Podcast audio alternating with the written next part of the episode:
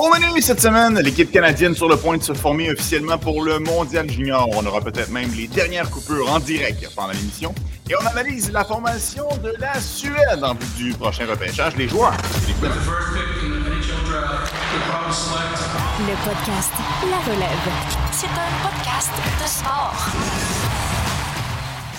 13 décembre 2023, Anthony Desaunier, Martin Thériault, une autre édition du euh, podcast La Relève Marty. Comme je le disais d'entrée de jeu, en fait, je l'ai dit un peu proche, donc pas grave, je vais le répéter. Aujourd'hui, c'est la Suède qu'on va avoir sous la loupe en vue du prochain repêchage. On va regarder peut-être qu'équipe Canada Junior, ça va sortir dans les prochaines minutes. Donc, si vous êtes avec nous, ça va être intéressant de voir en direct qu'est-ce qu'on en pense de tout ça. Et nouvelle de dernière minute, Marty. Canadien de Montréal vient de procéder au rappel d'Emile Heinemann. Honnêtement, pas une surprise dans mon cas.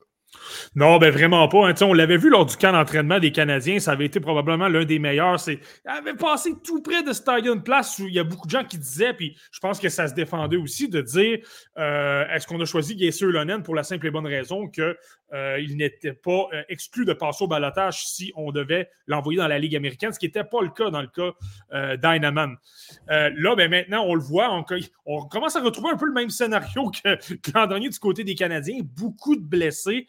Euh, beaucoup de joueurs qui tombent au combat et tout ça. Puis, ben, comme tu l'as dit, Emile Heinemann a eu une commotion cérébrale. Ça lui a pris du temps avant de simplement se mettre en marche et d'obtenir des matchs du côté du Rocket de Laval. Mais tu sais, le gabarit, le côté intensité qu'il peut présenter dans les coins, le fait qu'il est excellent euh, justement avec son bâton pour amener un peu d'intensité et tout ça. Un style qui est très nord-américain, en fait. Et tu regardes tous les autres joueurs du côté du Rocket de Laval, Joshua Roy, ça va beaucoup moins bien, on s'entend. Euh, une disette offensive, on entend beaucoup parler de critiques par rapport à son effort. Donc, je pense que c'était assez logique de voir Emil Heinemann rappeler. Je pense que tout le monde va avoir hâte de, qu'il dispute son premier match dans la LNH. Ouais, puis lorsque Mitchell Stevens avait été rappelé, on avait dit Ah, peut-être que si Hanneman avait été en santé, ça aurait été lui. Le joueur rappelé à ce moment-là, ben entre-temps, Tanner Person se blesse contre les sabres. Un autre poste s'ouvre en raison d'une blessure.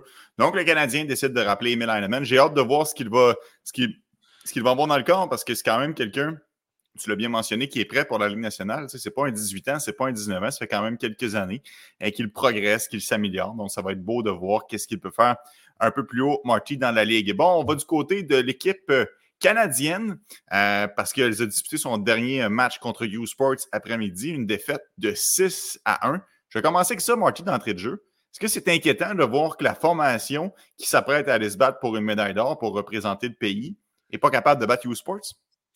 Pas nécessairement. Moi, je pense qu'il y a des bémols à apporter à tout ça. Bien, évidemment, tu veux voir l'équipe canadienne euh, gagner ou tout simplement être euh, dans, le coup, être dans la rencontre. Je, je comprends cet aspect-là. Ça, c'est tout à fait normal. En même temps, il faut relativiser certaines choses. Euh, l'entraîneur-chef Adam Letang, en, conférence de presse, il a un peu fait allusion dans les dernières minutes a mentionné que son équipe était peut-être un peu nerveuse, justement, pensait peut-être aux décisions finales. Tu on s'entend les joueurs qui avaient dont leur poste était assuré n'ont pas disputé de match. Owen Beck, l'espoir des Canadiens de Montréal, euh, n'était pas de la formation non plus. Donc, lui, on s'attend, évidemment, c'est le seul joueur qui revenait de, l'an dernier, de l'édition de la, médaille d'or.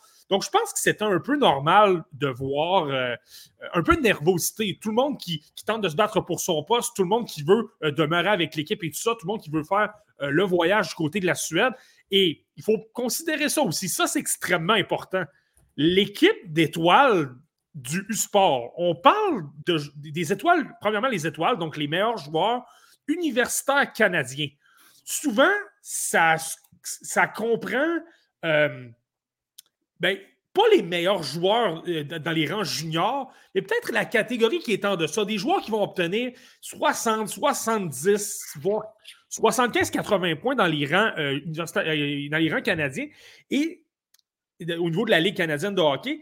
Et c'est drôle, hein? cette année, il y avait beaucoup de joueurs déjà repêchés. Je pense à Sacha Moutala, par exemple, euh, qui, lui, euh, n'a pas obtenu de contrat. Je crois que c'était avec l'Avalanche du Colorado. Et là, ben, par la suite, euh, a décidé de se diriger du côté universitaire. Eric Florchuk, c'est la même chose. Donc, ça pour te dire, Deso, on parle de joueurs entre 20 et la majorité 21 ans et 25 ans. Donc, des joueurs plus gros, plus rapides, plus fort. Tu sais ce qu'on mentionne souvent dans la NCA, les universités qui comptent sur des joueurs plus âgés et qui gagnent à peu près tout le temps le championnat national, qui se rendent plus loin que des Michigan, des, euh, Boston University, des Boston College, parce que les joueurs sont tout simplement, tout simplement plus âgés. même si tu vas regarder la formation et tu vas peut-être voir, euh, je ne sais pas, peut-être deux ou trois joueurs par formation qui vont peut-être atteindre simplement les rangs professionnels. Donc, je pense que c'est ça qui est à considérer. Si ça va plus vite, que la pression vient plus rapidement et le match d'hier, on a gagné, là. Euh, on a gagné 4, 4 à 2, mais la pression venait pas mal rapidement au début. Moi, je trouve que ça a pris du temps à se mettre en marche. Puis c'est justement parce que la pression venait, euh, venait très rapidement. Donc, je mhm. pense que c'est un peu normal. Ben, pas que c'est normal. On aurait aimé que ce soit un pointage plus euh, serré, mais. Il ne faut pas se décourager de voir un pointage de la sorte parce que l'équipe. Je, vais te raconter une anecdote des eaux. Lorsque j'étais, bon, moi je suis un ancien de l'UQTR, euh, donc il y a les Patriotes qui évoluent là au niveau universitaire, et je me souviens lorsque, j'étudiais là-bas, L'équipe nationale suédoise junior faisait une tournée et se préparait justement contre certaines équipes universitaires. Avait disputé un match contre les Patriotes. Donc, on s'entend un peu le même contexte, même une équipe peut-être un peu moins forte. Je vais te nommer des noms qui étaient dans l'équipe nationale suédoise. Euh, Adam Larsson, Oliver Ekman Larsson, euh, Mathias Tedenby, euh, Marcus Johansson qui joue présentement avec le Wild du Minnesota et j'en passe, il y a plein d'autres joueurs, Tim Erickson, David Rundblad, il y avait beaucoup de talent, beaucoup de choix de premier tour, non pas tous éclos, il y en a d'autres qui sont des vedettes dans la LNH. Et c'est tout ça, c'est terminé combien des autres? Combien? Les Patriotes du QTR avaient gagné 6 à 3 et oui, tu voyais que la Suède, il y avait quelque chose de prometteur. Des Johansson et des Tedenby transportaient la rondelle avec aisance. Tu voyais que le style était très beau, que c'était des bons joueurs de hockey, mais au final, l'UQTR, probablement, premièrement, avait un excellent gardien de but Jean-Christophe Blanchard et le système de jeu, le fait que les joueurs étaient plus expérimentés, plus gros, plus forts, mais lorsqu'on arrivait dans les bagarres un contre un, qu'on voulait récupérer des rondelles, euh, là, on arrivait premier. On avait premier du côté des Patriotes. Donc, je pense que c'est un parallèle à faire, disons. OK, excellent, Marty. Ça, c'est bon. Ça, rassure un peu peut-être les gens à la maison euh, qui étaient inquiets de voir cette défaite cinglante de 6 à 1. Le seul point positif dans cette victoire-là, c'est le 1. Le 1 qui est survenu à suite à une belle combinaison entre Macklin, Celebrini et Jordan Dumais qui se sont remis la rondelle. Et vraiment, ces deux-là cliquent ensemble. Cependant, Dumais n'a pas terminé la rencontre. On parle d'un petit problème à la hanche qui a été retiré de façon préventive. Est-ce qu'il faut s'inquiéter avec Jordan Dumais, Marty, ou tu crois qu'il va être encore capable de performer à la hauteur des attentes lors du tournoi? Je suis pas vraiment inquiet. Ben, premièrement, le tournoi commence le 26 décembre. Donc, il y a au moins deux semaines. Si c'est mineur, je pense qu'il a le temps de se reposer. Peut-être qu'on ne va pas euh, augmenter trop la cadence dans son cas. Puis, j'ai bien aimé ce qu'Adam Letang a expliqué. honnêtement, là, si tu peux lire entre les lignes, euh, on peut vous garantir que Jordan Dumais va faire partie d'équipe Canada Junior à moins d'une catastrophe.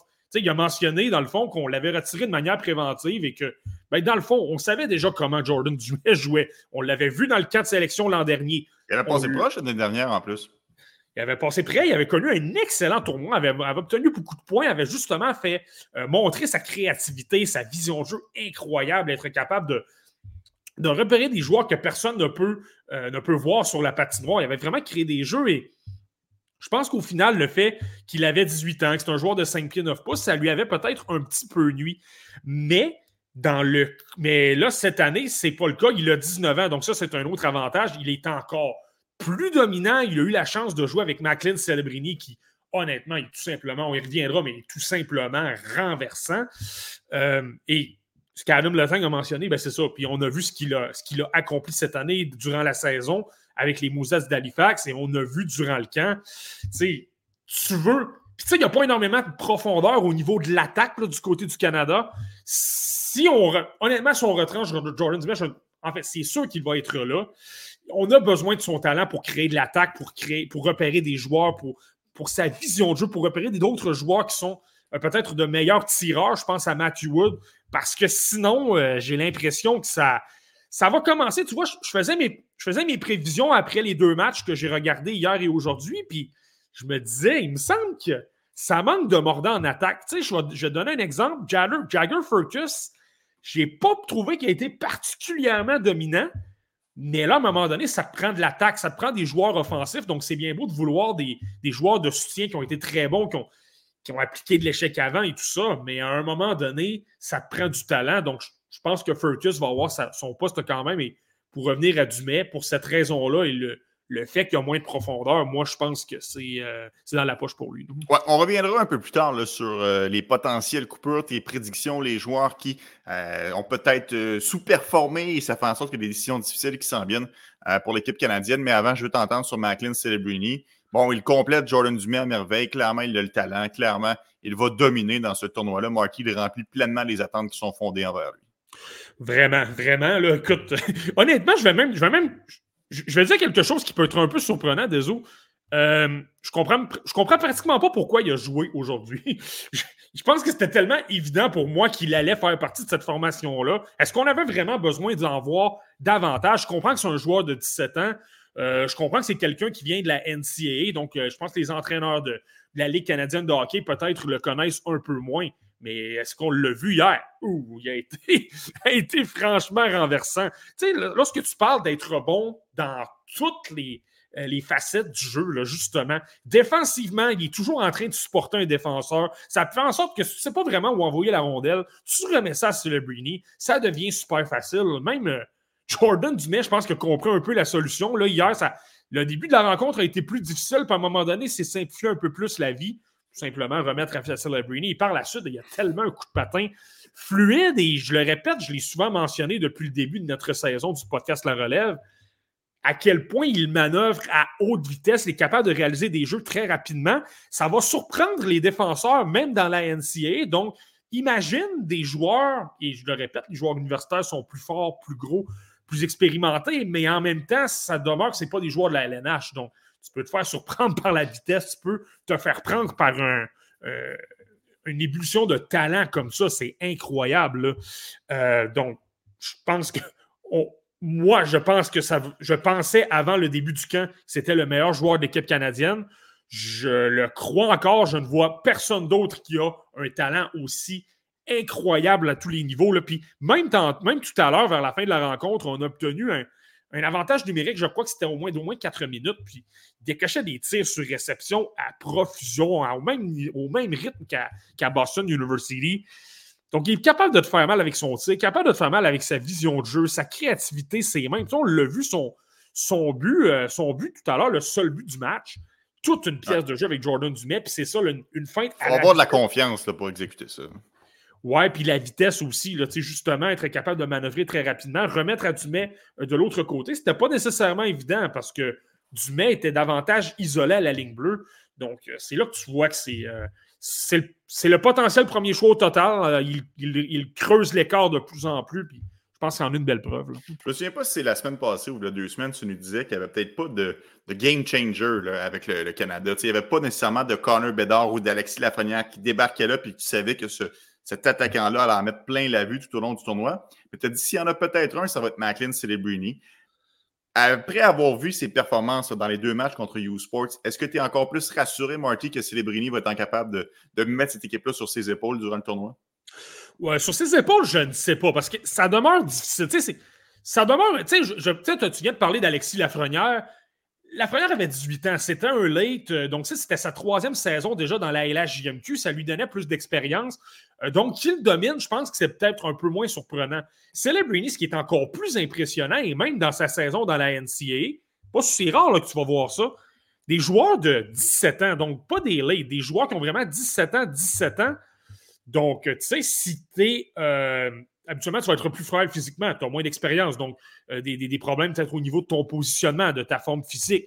Euh, justement, si tu te fais frapper un peu, puis je l'ai souvent mentionné, mais le côté psychologique de jouer avec l'équipe Canada Junior. Euh, lorsque le match change de. Le, rythme change, que tu as un ou deux buts rapides, est-ce que tu es capable de bien réagir? Est-ce que tu. Et très souvent, on s'entend la, la, chaîne débarque, si on veut. Là. Donc, c'est ça que je trouve vraiment intéressant avec, avec, avec, avec Celebrini il est déjà très mature pour son âge et c'est pas arrivé souvent. Oui, il y a eu des Austin Matthews qui ont été très bons, des, euh, évidemment Connor McDavid, on le sait, puis c'est vraiment pas à ce niveau-là. Mais tu sais, des joueurs avec cette maturité-là dans les trois zones, d'être bon dans sa zone, d'être bon en transition, transporter la rondelle, euh, c'est quelque chose. Donc, je ne peux pas me garantir à 100% que ce joueur-là va traîner l'équipe sur ses épaules. Il y a beaucoup de joueurs de 19 ans quand même euh, autour de lui mais je pense qu'il va bien s'en tirer. Je pense qu'il va être en mesure d'amener des points au tableau, de, faire sentir sa présence de toutes les, de toutes les façons. Puis, tu sais, on ne l'a pas vu là, dans les deux matchs parce que des Matthew Savoie, des Trey Fraser, Minton ont été laissés de côté. Ils étaient garantis de leur poste. Mais là, supposons que tu, gardes du et tu places un, un Savoie. Supposons Minton parce qu'il est plus gros, il a de l'expérience de la LNH en plus. Euh, là, si tu places ces trois-là ensemble, moi, ben, je pense que ça peut, ça peut être vraiment, vraiment prometteur. Ouais, tu l'as mentionné, Marty. Tristan Luneau, Maverick Lamoureux, euh, Denton Malechuk, Fraser Minton, Connor Geeky, Mathieu Savoie et Owen Beck euh, s'est ajouté à la liste aujourd'hui. Ont tous été laissés de côté, donc eux, leur place est assurée. Donc ça, vous pouvez mettre déjà un petit 2 là-dessus. C'est évident que ces joueurs-là vont faire partie de la formation finale d'équipe Canada Junior. Encore une fois, on revient avec tes prédictions dans quelques instants. Après ça, j'aimerais ça te, te, lancer sur une question que je trouve intéressante de Guillaume Villeneuve. Célébrini, Marty, tu l'aurais placé où l'année dernière s'il avait été admissible au repêchage? Ça, c'est une bonne question. On parle quand même d'un excellent repêchage 2023. Là, donc, tu sais, évidemment, je ne l'aurais pas placé premier, ça, c'est sûr. Euh, je crois que. Je pense que plus ça va, je, te dis au début de la campagne, j'avais, tu sais, j'ai souvent mentionné, j'avais une crainte par rapport à, son jeu physique. Je trouvais que lorsqu'il se faisait frapper, il avait tendance à reculer un peu. Il y avait des pertes de rondelles. C'est comme si ça le ralentissait finalement c'est une hypothèse. Peut-être que j'avais cette opinion-là parce qu'il euh, y avait une blessure à l'épaule l'an dernier. Euh, donc, ça, ça a été dissipé et je trouve qu'il est de mieux en mieux. Plus ça va. Euh, j'avais Adam Fantilli deuxième, donc il ne faut pas l'oublier. J'avais Léo Carlson troisième. et je l'ai souvent mentionné. Adam Fantilli, je, je l'adorais. C'est probablement mon espoir préféré des cinq ou six dernières saisons. Mais Celebrini, premièrement, il n'est pas un late. Il est plus jeune, beaucoup plus jeune il a des statistiques présentement légèrement en deçà de ce que Fantilli offrait l'an dernier, dans le même calibre de jeu avec une bonne université lui également. Euh, il a à peu près la même, la même, euh, le même gabarit. Il est peut-être même un petit peu plus intelligent au niveau de son sens du jeu, meilleur défensivement, meilleure prise de décision lorsqu'il a la rondelle et qu'il vient le temps justement. Puis plus. Et, et Fantilli est très bon aussi là-dessus. Il a une très bonne arme aussi, mais euh, lorsque vient le temps de manœuvrer très rapidement avec la rondelle, justement à haute vitesse, je pense que Celebrini l'a un peu plus. Donc, plus ça va, j'aurais le goût de dire qu'il serait peut-être. Je l'aurais peut-être placé deuxième derrière Connor Bedard. Wow! ça, c'est hot. OK, ça, c'est hot, Marty. C'est pour ça que j'aime ça faire le podcast avec toi. Et on a plusieurs euh, commentaires intéressants, dont un de Simon-Pierre Bernier. Salut Simon-Pierre, on ne voit pas souvent dans le chat. Très content que tu sois avec nous aujourd'hui euh, pour cet épisode post euh, Coupe, ben, post, peut-être les sélections officielles et en direct d'équipe Canada Junior. Hâte de voir les sélections avec la perspective de Zach Benson qui pourrait accéder à l'équipe Canada Junior. J'ai l'impression que c'est Furcus et Rakoff qui vont écoper. Je trouve ça intéressant comme commentaire, Marty, parce que ça a été soulevé un peu partout. On pourrait couper des attaquants en espérant que Zach Benson et Mathieu Poitras se joignent à la formation. Avant de te lancer dans Furcus et, Raycroft, euh, et Carson Raycroft, euh, qu'est-ce que tu penses de cette perspective-là qu'un joueur de la Ligue nationale pourrait euh, venir se joindre à l'équipe canadienne? Ben, ce qu'il faut comprendre avec tout ça, c'est que je pense qu'on se garde la porte ouverte. Donc, on ne veut pas annoncer une formation de 23 joueurs tout de suite. On en annonce 22. Et là, ben, par la suite, supposons que les Browns, par exemple, ou les Sabres, prêtent un, un Poitras ou un Benson. Euh, ben là, on est, correct, on est à 23 joueurs. Mais ça n'empêche pas, il y a quand même une date limite à partir de laquelle euh, tu sais, supposons que les équipes de la Ligue nationale ne prêtent personne finalement, bien là, on pourrait décider euh, de, finalement choisir un joueur de la Ligue canadienne de hockey ou, ou Matthew Wood. Là, supposons que c'est lui qui était retranché. Je ne pense pas que ça va être le cas, mais là, on pourrait se décider de se dire OK, on, finalement, on va choisir un des joueurs qu'on a retranché. Donc, je pense qu'on se donne de la latitude, on se donne du jeu. Et je pense que c'est tout à fait logique. Tu ne peux pas te priver d'un Zach Benson pour la simple et bonne raison que là, ben, OK, j'ai une décision à prendre, je suis un peu nerveux. C'est Zach Benson qui entre dans la formation et je le rappelle, mais Connor Geeky, c'est l'un de ses coéquipiers avec le Wild, le Wild de Wenatchee. Hmm. L'an dernier, c'était le Ice de Winnipeg. Mathieu Savoie a une extraordinaire chimie avec Zach Benson. C'est un trio. C'est un duo qui a été absolument renversant depuis euh, deux ans. Même l'année de 16 ans de Zach Benson, ben, ils ont été absolument renversants. Donc, tu sais, tu as, un aspect chimie aussi. Tu as des joueurs qui se connaissent beaucoup. Donc, tu serais fou d'ignorer un, Zach Benson à quelque part. Donc, euh, donc je pense que c'est ce qui est à ah, considérer. c'est sûr que la, la, décision n'est pas vraiment du côté de l'équipe canadienne. La décision est pas mal plus du côté des Sabres. si les Sabres le prêtent, c'est sûr que le Canada va le prendre. Oui, ben c'est ça, exactement. Puis, tu sais, ce que je mentionnais des autres par rapport au manque de, de profondeur, là, lorsque je disais, je suis pas sûr que Jacker Furkus a connu un bon camp, mais je le garderai quand même parce que euh, je vois pas beaucoup d'autres talents nécessairement offensifs pour, pour, à un moment ça prend des buts si tu veux gagner des matchs de hockey. Là, ça semble assez simple, là, mais c'est ça quand même. Euh, sais, c'est ça. Je, pense que, je pense qu'il y, a un petit peu de ça. Euh, T'es déconcentré, Marty, on dirait. Là. Un petit peu déconcentré. mais euh, mais c'est ça. Donc, je pense que dans le cas de, je pense que ça peut simplifier les choses. pour les gens qui ne comprennent pas ou qui sont encore à l'audio, parce qu'évidemment, on est en direct présentement sur YouTube. Merci à vous d'être là encore une fois aujourd'hui. Pour les gens qui sont en audio, on a un commentaire qui dit J'aimerais savoir la prochaine visite de Marty au centre d'expérience Pausso. Je m'en ennuie déjà. Donc, Marty qui fait sa tournée un peu partout à travers le Québec pour ses nouvelles fonctions dans la Ligue canadienne de hockey. D'ailleurs, Marty, mon petit doigt me dit que tu étais du côté de Rimouski hier pour aller euh, à la Coupe Memorial, le point de presse, c'est bien ça? Oui, absolument. Ben, en fait, conférence de presse qui officialisait justement la venue de la Coupe Memorial à, Rimouski. Bien, évidemment, avec l'annonce et tout ça, ben, euh, j'en, profite pour me faire de l'autopromotion un petit peu, mais c'est un peu moi qui gère aussi les médias sociaux ben, de, la Ligue canadienne de hockey en français maintenant. Donc, euh, il y a un compte Twitter en français, un compte Facebook, il y a un compte Instagram. Euh, donc, on va essayer d'alimenter tout ça. Donc, tu sais, c'est quand même quelque chose d'intéressant. Ça permet de rencontrer des gens. Tu vois, j'ai eu l'occasion de parler avec euh, ben, le propriétaire de l'Océanique, Alexandre Tanguay. j'ai eu l'occasion de parler avec Joël Perrault, l'entraîneur-chef de l'Océanique de Rimouski. On a parlé pas simplement de l'occasion pour l'Océanique d'obtenir la Coupe Memorial, mais également de, certains joueurs, le jeune bassin de joueurs, parce que l'Océanique, présentement, on parle d'espoir, c'est intéressant, mais beaucoup de joueurs admissibles au repêchage. Il y en a quatre qui sont euh, dans la liste de la centrale de recrutement de la LNH, dont, tu le sais, déjà, on a parlé d'Alexandre Blais dans notre épisode de la LHJMQ. Euh, j'ai quelque chose peut-être en tête que je veux préparer. Il m'a parlé quand même euh, avec des termes extrêmement élogieux, Joël Perrault, à l'endroit d'un Alexandre Blais. Je vais simplement donner un, un petit avant-goût. Je ne suis pas en train de dire que je vais le faire cette semaine, mais à long terme, là, il m'a dit oui, les petits, mais ça ne m'inquiète pas du tout pour les, rangs professionnels. Et je vous rappelle que Blais avait été coté W, donc euh, euh, d'un espoir de 6 ou 7e tour. Donc, euh, donc, ça, ça, donc ça, ça promet. Hmm. Donc ça, c'est un avant-goût de ce que Martin, maintenant, le fait qu'il soit à l'emploi de la Ligue canadienne de hockey, ça va nous permettre, nous, les amateurs du podcast La Relève, d'en savoir un peu plus parce qu'il va rencontrer les joueurs à ce niveau-là. Donc, si ça vous intéresse de suivre plus les activités de la Ligue canadienne, ben, c'est Marty aussi qui gère le compte Twitter de la Ligue canadienne de hockey. On vous invite à aller vous abonner. Marty, on revient à nos, euh, on nos moutons. Euh, bon, euh, il y a Simon-Pierre Bernier qui mentionne, c'est quoi tes impressions, Marty, sur le camp de Denver Barkey? Est-ce que tu l'as aimé depuis les, deux matchs qu'il a connus?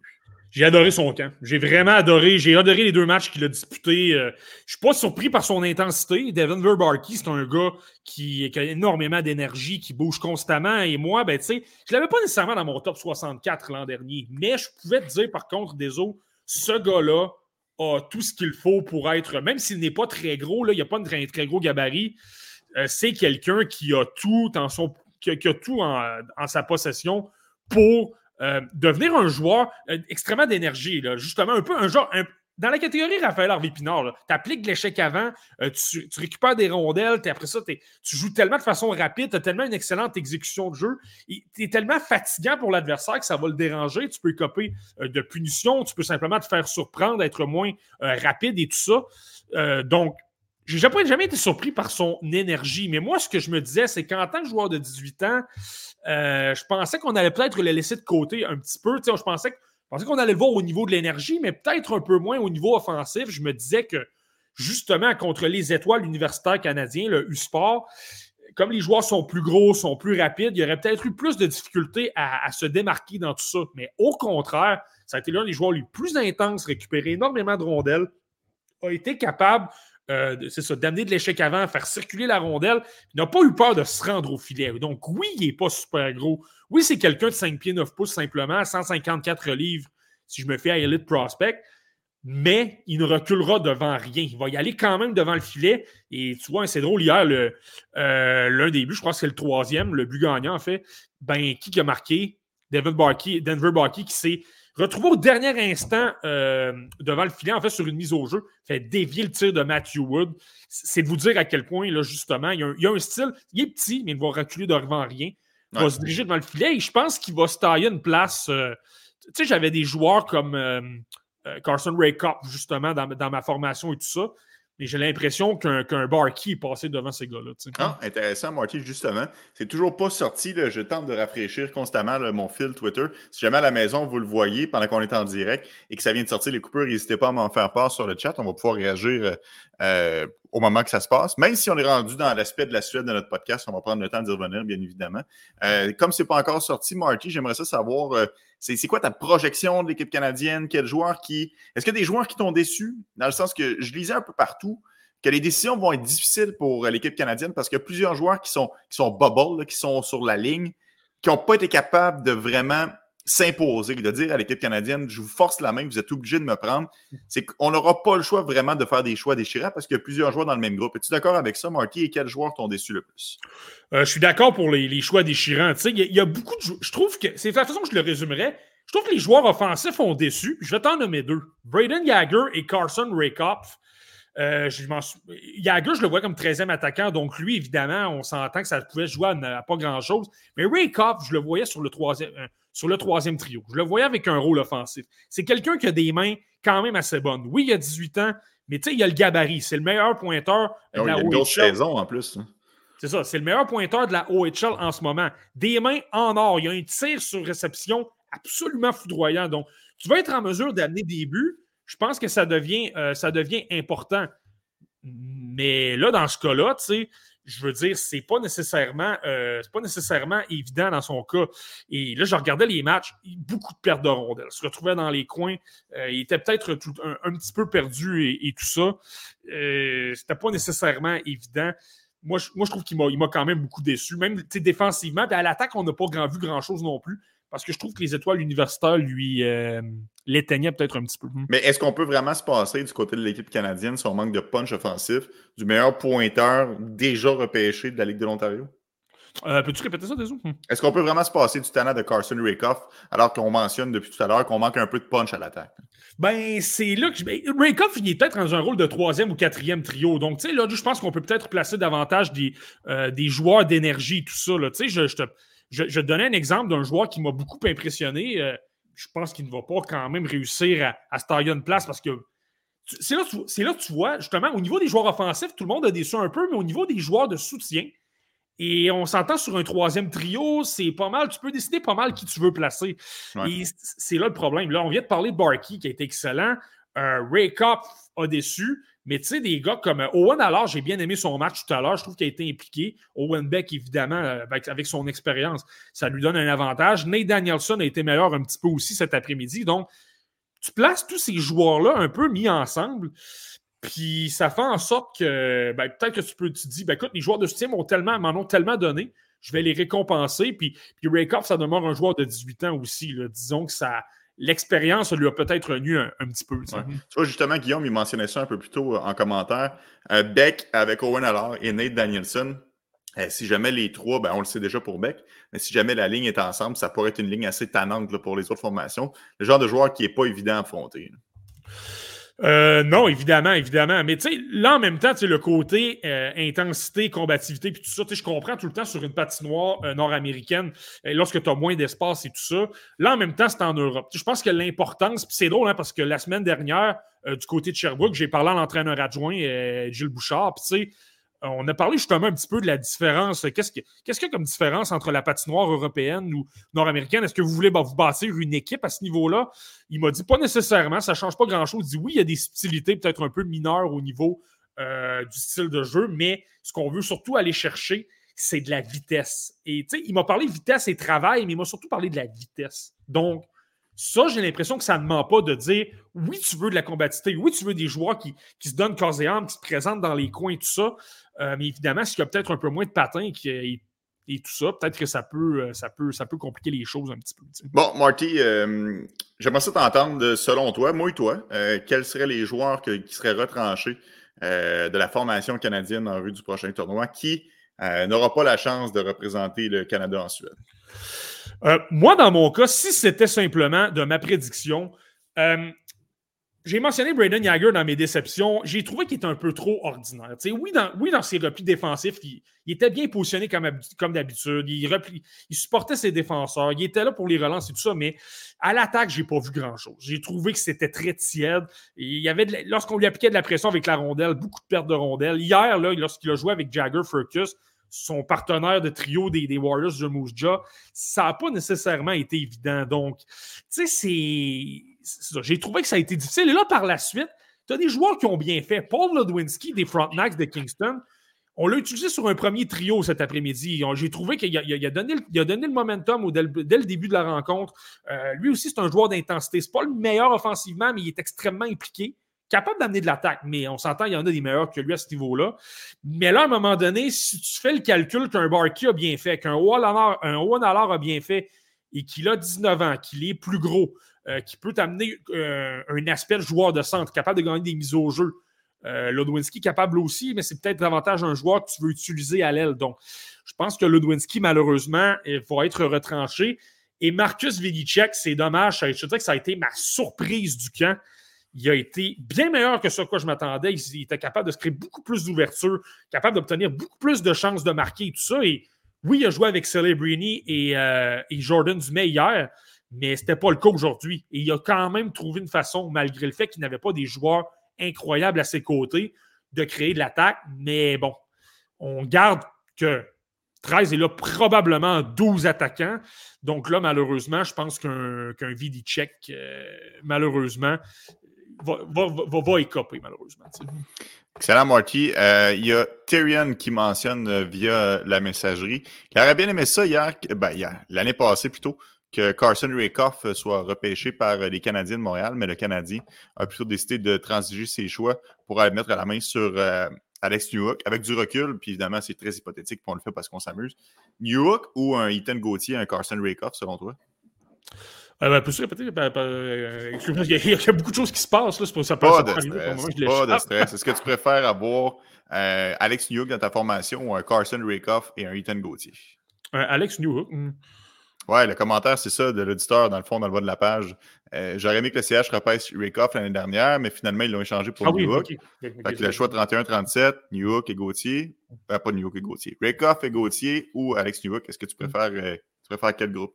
Ouais, ben écoute, euh, c'est une bonne question, évidemment. J'aime, beaucoup. Euh, j'aime beaucoup. Je suis je quelqu'un qui aime vraiment Alex Newhook. Donc, tu sais, moi, je pense que c'était correct. Là, à un moment donné, c'est que la situation des Canadiens de Montréal, il faut être honnête, c'est une organisation qui a énormément d'espoir. Peut-être moins élite. Tu as, un Juraj Slavkovski qui est dans ce groupe-là, tu as un Lane Hudson et des gars comme ça. Donc, je pense qu'on pouvait se permettre de donner deux choix. Le prix était peut-être un peu élevé, ça, je la, je te l'accorde. Mais en même temps, tu sais, Ethan Gauthier Alex, et, euh, et Carson Rakoff, essentiellement, si tu les amènes dans une formation, on parle de joueurs davantage comme cinquième ou sixième attaquant d'une formation. Et si tu as une formation de, de, championnat, une équipe qui peut aspirer à une Coupe Stanley, peut-être sur un troisième. Donc, tu sais, tu te retrouves à te battre environ avec des. Euh, ben, c'est ça, avec, avec New Hook un peu à quelque part. Euh, tu te retrouves à te battre avec des. Là, évidemment, Tanner Person ne sera probablement plus là lorsque l'équipe sera compétitive, mais. Ben non. Il va quitter, c'est sûr, d'ici quelques mois. C'est ça. Tu te retrouves à te battre avec des joueurs comme ça, des Gesser Lonen, des, des Emil Heinemann. Donc, est-ce que ça te donne un avantage marqué?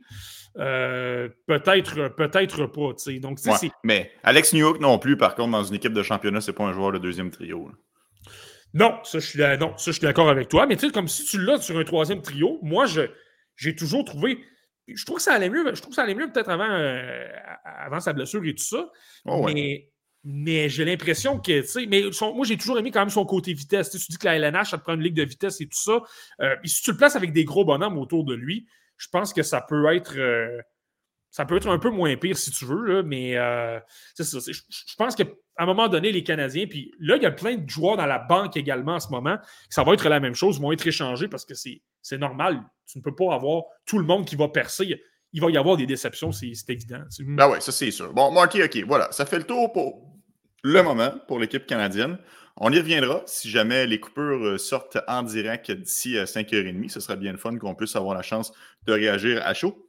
En attendant, on va se transférer euh, du côté de la Suède. Les joueurs qui sont admissibles au prochain repêchage. Puis c'est intéressant, honnêtement, parce qu'on on regardait notre, euh, notre préparation, puis ce sont tous des joueurs qui ont un certain profil. Il n'y a pas de méga vedette. Il n'y a pas de joueurs qui font saliver les, les amateurs ou les recruteurs, puis tu te dis, lui, c'est sûr, il a l'étiquette top 5, il va être repêché dans le haut de la pyramide. Mais je ne serais pas surpris que les sept noms qu'on va faire ensemble aujourd'hui entendent leur, leur nom être prononcé dans les deux premiers tours. Donc, c'est quand même des espoirs de qualité sans nécessairement être des plus vedettes.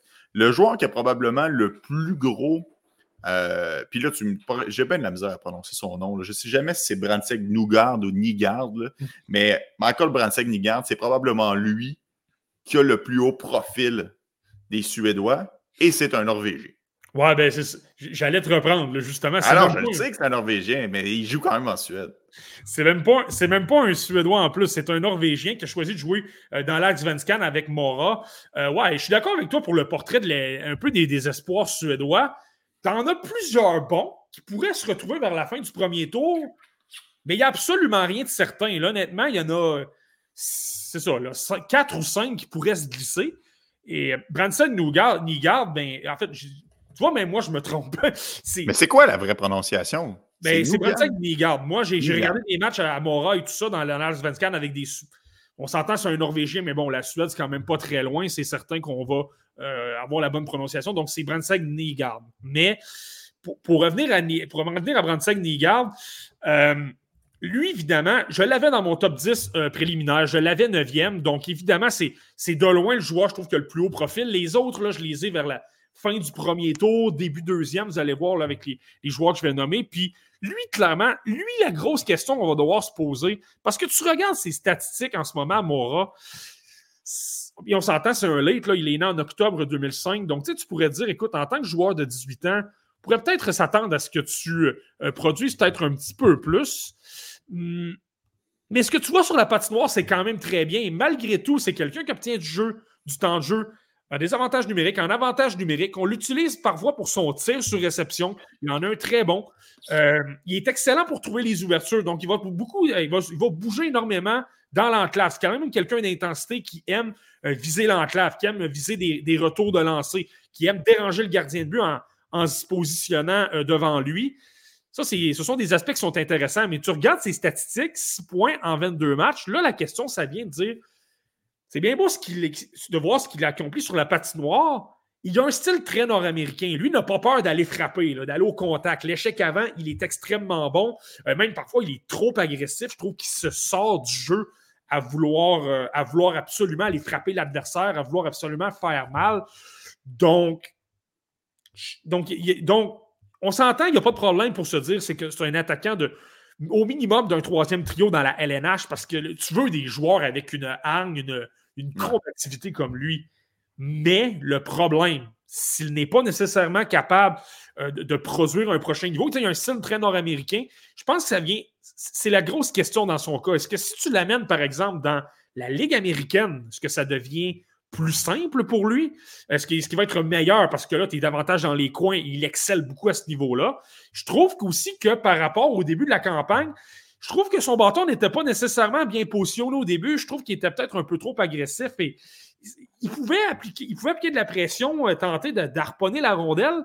Puis malgré tout, il n'y avait pas nécessairement de. Euh, il récupère pas la rondelle. Il n'y avait pas nécessairement de. Euh, c'était pas efficace dans le fond. Mais je trouve que là, plus ça va, meilleur c'est à ce niveau-là. Donc, je te dis que c'est vraiment ça le gros, le gros, le gros dilemme dans son cas.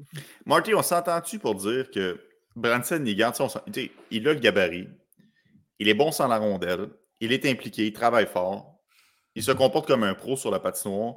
C'est un joueur qui est très beige, par contre. C'est pas le joueur le plus dynamique c'est exactement le genre de profil que dans les dernières années, les recruteurs du Canadien ça semble apprécier. Moi, ça me fait. Je ne veux pas faire un cauchemar à personne, mais est-ce que c'est possible que ça soit le choix du Canadien si jamais le Canadien, plutôt que de repêcher 6-7, repêche 10-11? Ben, 10 ou 11e, là, ça, c'est possible. On s'entend, ça fait très. Euh, je sais que je vais te faire, je sais que je vais te donner des boutons des autres, mais tu sais, ça fait très d'Alibor Dvorsky à quelque part. Euh, justement, peut-être peut-être un peu plus vanné. En même temps, c'est drôle, hein, parce que Dalibor Dvorsky a été il est très bon en ce moment à Sudbury. Lui, tu vois, c'était la question qu'on avait, est-ce qu'il va être meilleur C'est dur en Europe. Ouais. Puis là, en ce moment, je joue à Sudbury. Tu vois, ça, a très mal commencé au début de la campagne. Je l'ai observé un peu là, au début, puis euh, dans la SHL, c'était la même chose. Il semblait perdu. Il semblait pas nécessairement dynamique. Il, je sais pas, on dirait qu'il n'utilisait pas nécessairement ses atouts, justement, défensivement et tout ça. Puis à Sudbury, là, ça va euh, beaucoup mieux. Donc, euh, donc, dans le cas de Branson Nigard, si on démarre dans les entours de 10 ou 11, oui, c'est peut-être une possibilité, mais je ferai attention. Il y a quand même beaucoup de profondeur dans ce repêchage-là. Je regarde qui j'ai 10e ou 11e, j'ai des gars quand même talentueux, mais c'est vrai que tu as raison, Deso. C'est un gars qui a l'expérience chez les professionnels. Il a joué des matchs notamment dans la Champions Hockey League, la, Ligue des champions version hockey, donc euh, la même chose qu'au soccer. Euh, donc, euh, c'est ça, c'est. Non, mais c'est juste qu'ils nous ont habitués dans les dernières années à y aller avec le choix un peu conservateur, le choix le moins, pas super sexy, le joueur responsable. Je comprends, c'est correct, ça en prend des joueurs responsables, mais on n'est pas obligé de repêcher ce genre de joueurs-là dans le top 10. Tu sais, des fois, dans le top 10, c'est le fun d'avoir des joueurs qui vont tirer l'équipe, des joueurs dynamiques, des joueurs de talent. Pas des joueurs nécessairement comme Jalen Perron, qui sont des machines à revirement. Mais quand même, tu sais, honnêtement, moi, je te dis, je me lève d'un fois la nuit en sueur en pensant à Branson Digard. Mais je pense que l'aspect avec les Canadiens, c'est pas nécessairement le côté beige. Je pense que ça vient un peu par défaut. Euh, le plus gros point, c'est davantage qu'on a tendance à y aller pour un joueur qui a. Tu sais, rappelle-toi ce qu'on disait avec Juraj Slavkovski là, dans les discussions avant son repêchage. Qu'est-ce qu'on disait? Il est capable de prendre la pression. C'est quelqu'un qui a un style chez les professionnels. Euh, est-ce que vous avez. C'est jamais vu quelqu'un qui a joué à 16 ans au championnat mondial senior? Des aspects qui sont tous valides, mais ce qu'on adorait par-dessus tout, puis même dans le cas, je ferais même prendre Bogdan Konyushkov là, dans les vidéos également des Canadiens au dernier repêchage. Qu'est-ce qu'on adorait de lui? Quelqu'un qui a de l'expérience chez les professionnels. Dans la KHL, premier défenseur d'une formation peut-être pas majeure, mais d'une formation de la, de KHL quand même. Donc, euh, je pense que par défaut, c'est. Donc, si on se retrouve à hésiter entre un Brandseg Nigard et quelqu'un de la Ligue canadienne, par exemple, là, je suis d'accord avec toi. Peut-être qu'on va y aller avec, euh, avec le Norvégien. Mais si on se retrouve avec deux ou trois joueurs à hésiter, peut-être qu'on pourrait. Je pense qu'on va. Je pense qu'on ne terminera pas dixième. Je pense qu'on va terminer. Je pense que les Canadiens vont repêcher un peu plus haut que ça. je ouais, je le crois. Je le crois aussi. Et même si le Canadien est encore dans le coup au moment où on se parle, euh, je pense pas que ça va tenir le rythme jusqu'à la fin. Bien qu'honnêtement, malgré les nombreuses blessures encore cette année, cette équipe-là est capable de tirer son épingle du jeu. Michael Brandsted Nigard, attaquant droitier de 6 pieds 1, 194 livres, était le premier joueur sur notre liste aujourd'hui. Je le sais qu'il est norvégien, mais on fait des espoirs qui évoluent présentement en Suède. On va aller du côté de Lucas Peterson, Marty, un centre intelligent qui lui aussi est efficace dans les deux sens de la patinoire. Oui, absolument. Ben, Lucas Peterson, je pense que tu viens très bien de, le résumer. Euh, c'est quelqu'un qui se démarque beaucoup par son intensité. Moi, c'est ce que j'aime beaucoup. Euh, il n'a pas peur d'aller dans les coins, n'a pas peur de manœuvrer, tout ça. Euh, c'est quand même quelqu'un qui, a des bonnes mains. Là. je te dirais dans, dans sa façon de c'est quelqu'un qui est très bon. Ben, on le voit de plus en plus avec les jeunes, ceux qui vont tourner les hanches à, haute vitesse pour être capable de se rendre un petit peu euh, imprévisible. Puis lui, c'est une grosse force, c'est que, euh, supposons, il va manœuvrer la rondelle en zone adverse, par exemple, lorsque tu fais euh, circuler la rondelle et tout ça. n'aura pas peur d'être, de devenir un peu imprévisible. Ça lui donne un petit peu plus d'angle pour réaliser des passes. Et là, ben justement, ça permet d'améliorer ses talents de, de, fabrique en jeu, de, vision de jeu. Donc, d'être capable d'alimenter ses coéquipiers. Donc, ça, c'est quand même très bon. Le gros point, je te dirais, avec Lucas Peterson, donc, tu regardes ça, tu te dis, il a tous les outils pour devenir un joueur excellent dans les deux sens de la patinoire. C'est quelqu'un qui est impliqué défensivement. Lui également, on le voit régulièrement très bien positionné. Il va supporter ses défenseurs, va être bon dans les relances parce que son coup de patin est très bon aussi. Euh, pas un gros lancer, par contre. Moi, je pense que c'est quelqu'un qui va davantage rendre ses coéquipiers meilleurs euh, plutôt que qu'on va devoir l'alimenter lui-même. Euh, le gros détail dans son cas, Lucas Peterson, c'est le manque de force physique. 5 pieds 11 pouces, 170 livres, évidemment, euh, ça lui nuit peut-être un petit peu, mais je remarque que lorsqu'il se retrouve dans les bagarres un contre un, là, c'est plus difficile. Il se fait bousculer perte de rondelles peut-être un peu plus. Lorsqu'il vient temps de déjouer aussi des adversaires, de vouloir euh, de créer de l'attaque un petit peu, là, je trouve que le manque d'espace autour de lui, ça lui nuit peut-être ça lui nuit peut-être un petit peu. Là. Donc, ça, c'est pas nécessairement évident. Mais il compense quand même Marty avec son coup de patin, son intensité pour aller mettre de la pression, pour être capable d'être toujours dans le visage adversaire. C'est pas le plus gros, mais au moins, il donne pas d'espace. Ouais, exactement. lui, je pense qu'il est vraiment dans. Puis c'est drôle parce qu'il est l'un des deux joueurs côté A, donc espoir de premier tour potentiel par la centrale de recrutement de la LNH. Euh, c'est quelqu'un qui a un potentiel d'être repêché au premier tour, absolument, parce que je, pense que tu veux prendre un pari sur des joueurs comme ça, comme quoi il pourrait devenir un excellent. Euh, pas un premier centre, ça je pense pas. Je pense pas qu'il a le talent à ce niveau-là, il n'est pas assez gros. Euh, on le voit, les, joueurs de centre, il faut que tu aies un coup de patin absolument dynamique. Il faut que tu domines à des hauts niveaux, comme un Consta Elenius en, en, Finlande, par exemple. Euh, mais deuxième centre, ça, c'est possible. Et, sa compréhension du jeu est bonne. Puis tu sais, aussi, je répète souvent ça, mais si s'il prend. Moi, je pense qu'il va prendre de la force physique, donc c'est pas inquiétant. Avec l'intensité qu'il apporte sur la patinoire, je peux penser qu'il va euh, amener ça à un autre niveau. Donc, supposons que tu le vois dans la LNH à 6 pieds et 185, 190 livres. Là, tu as, une taille tout simplement correcte, sans plus.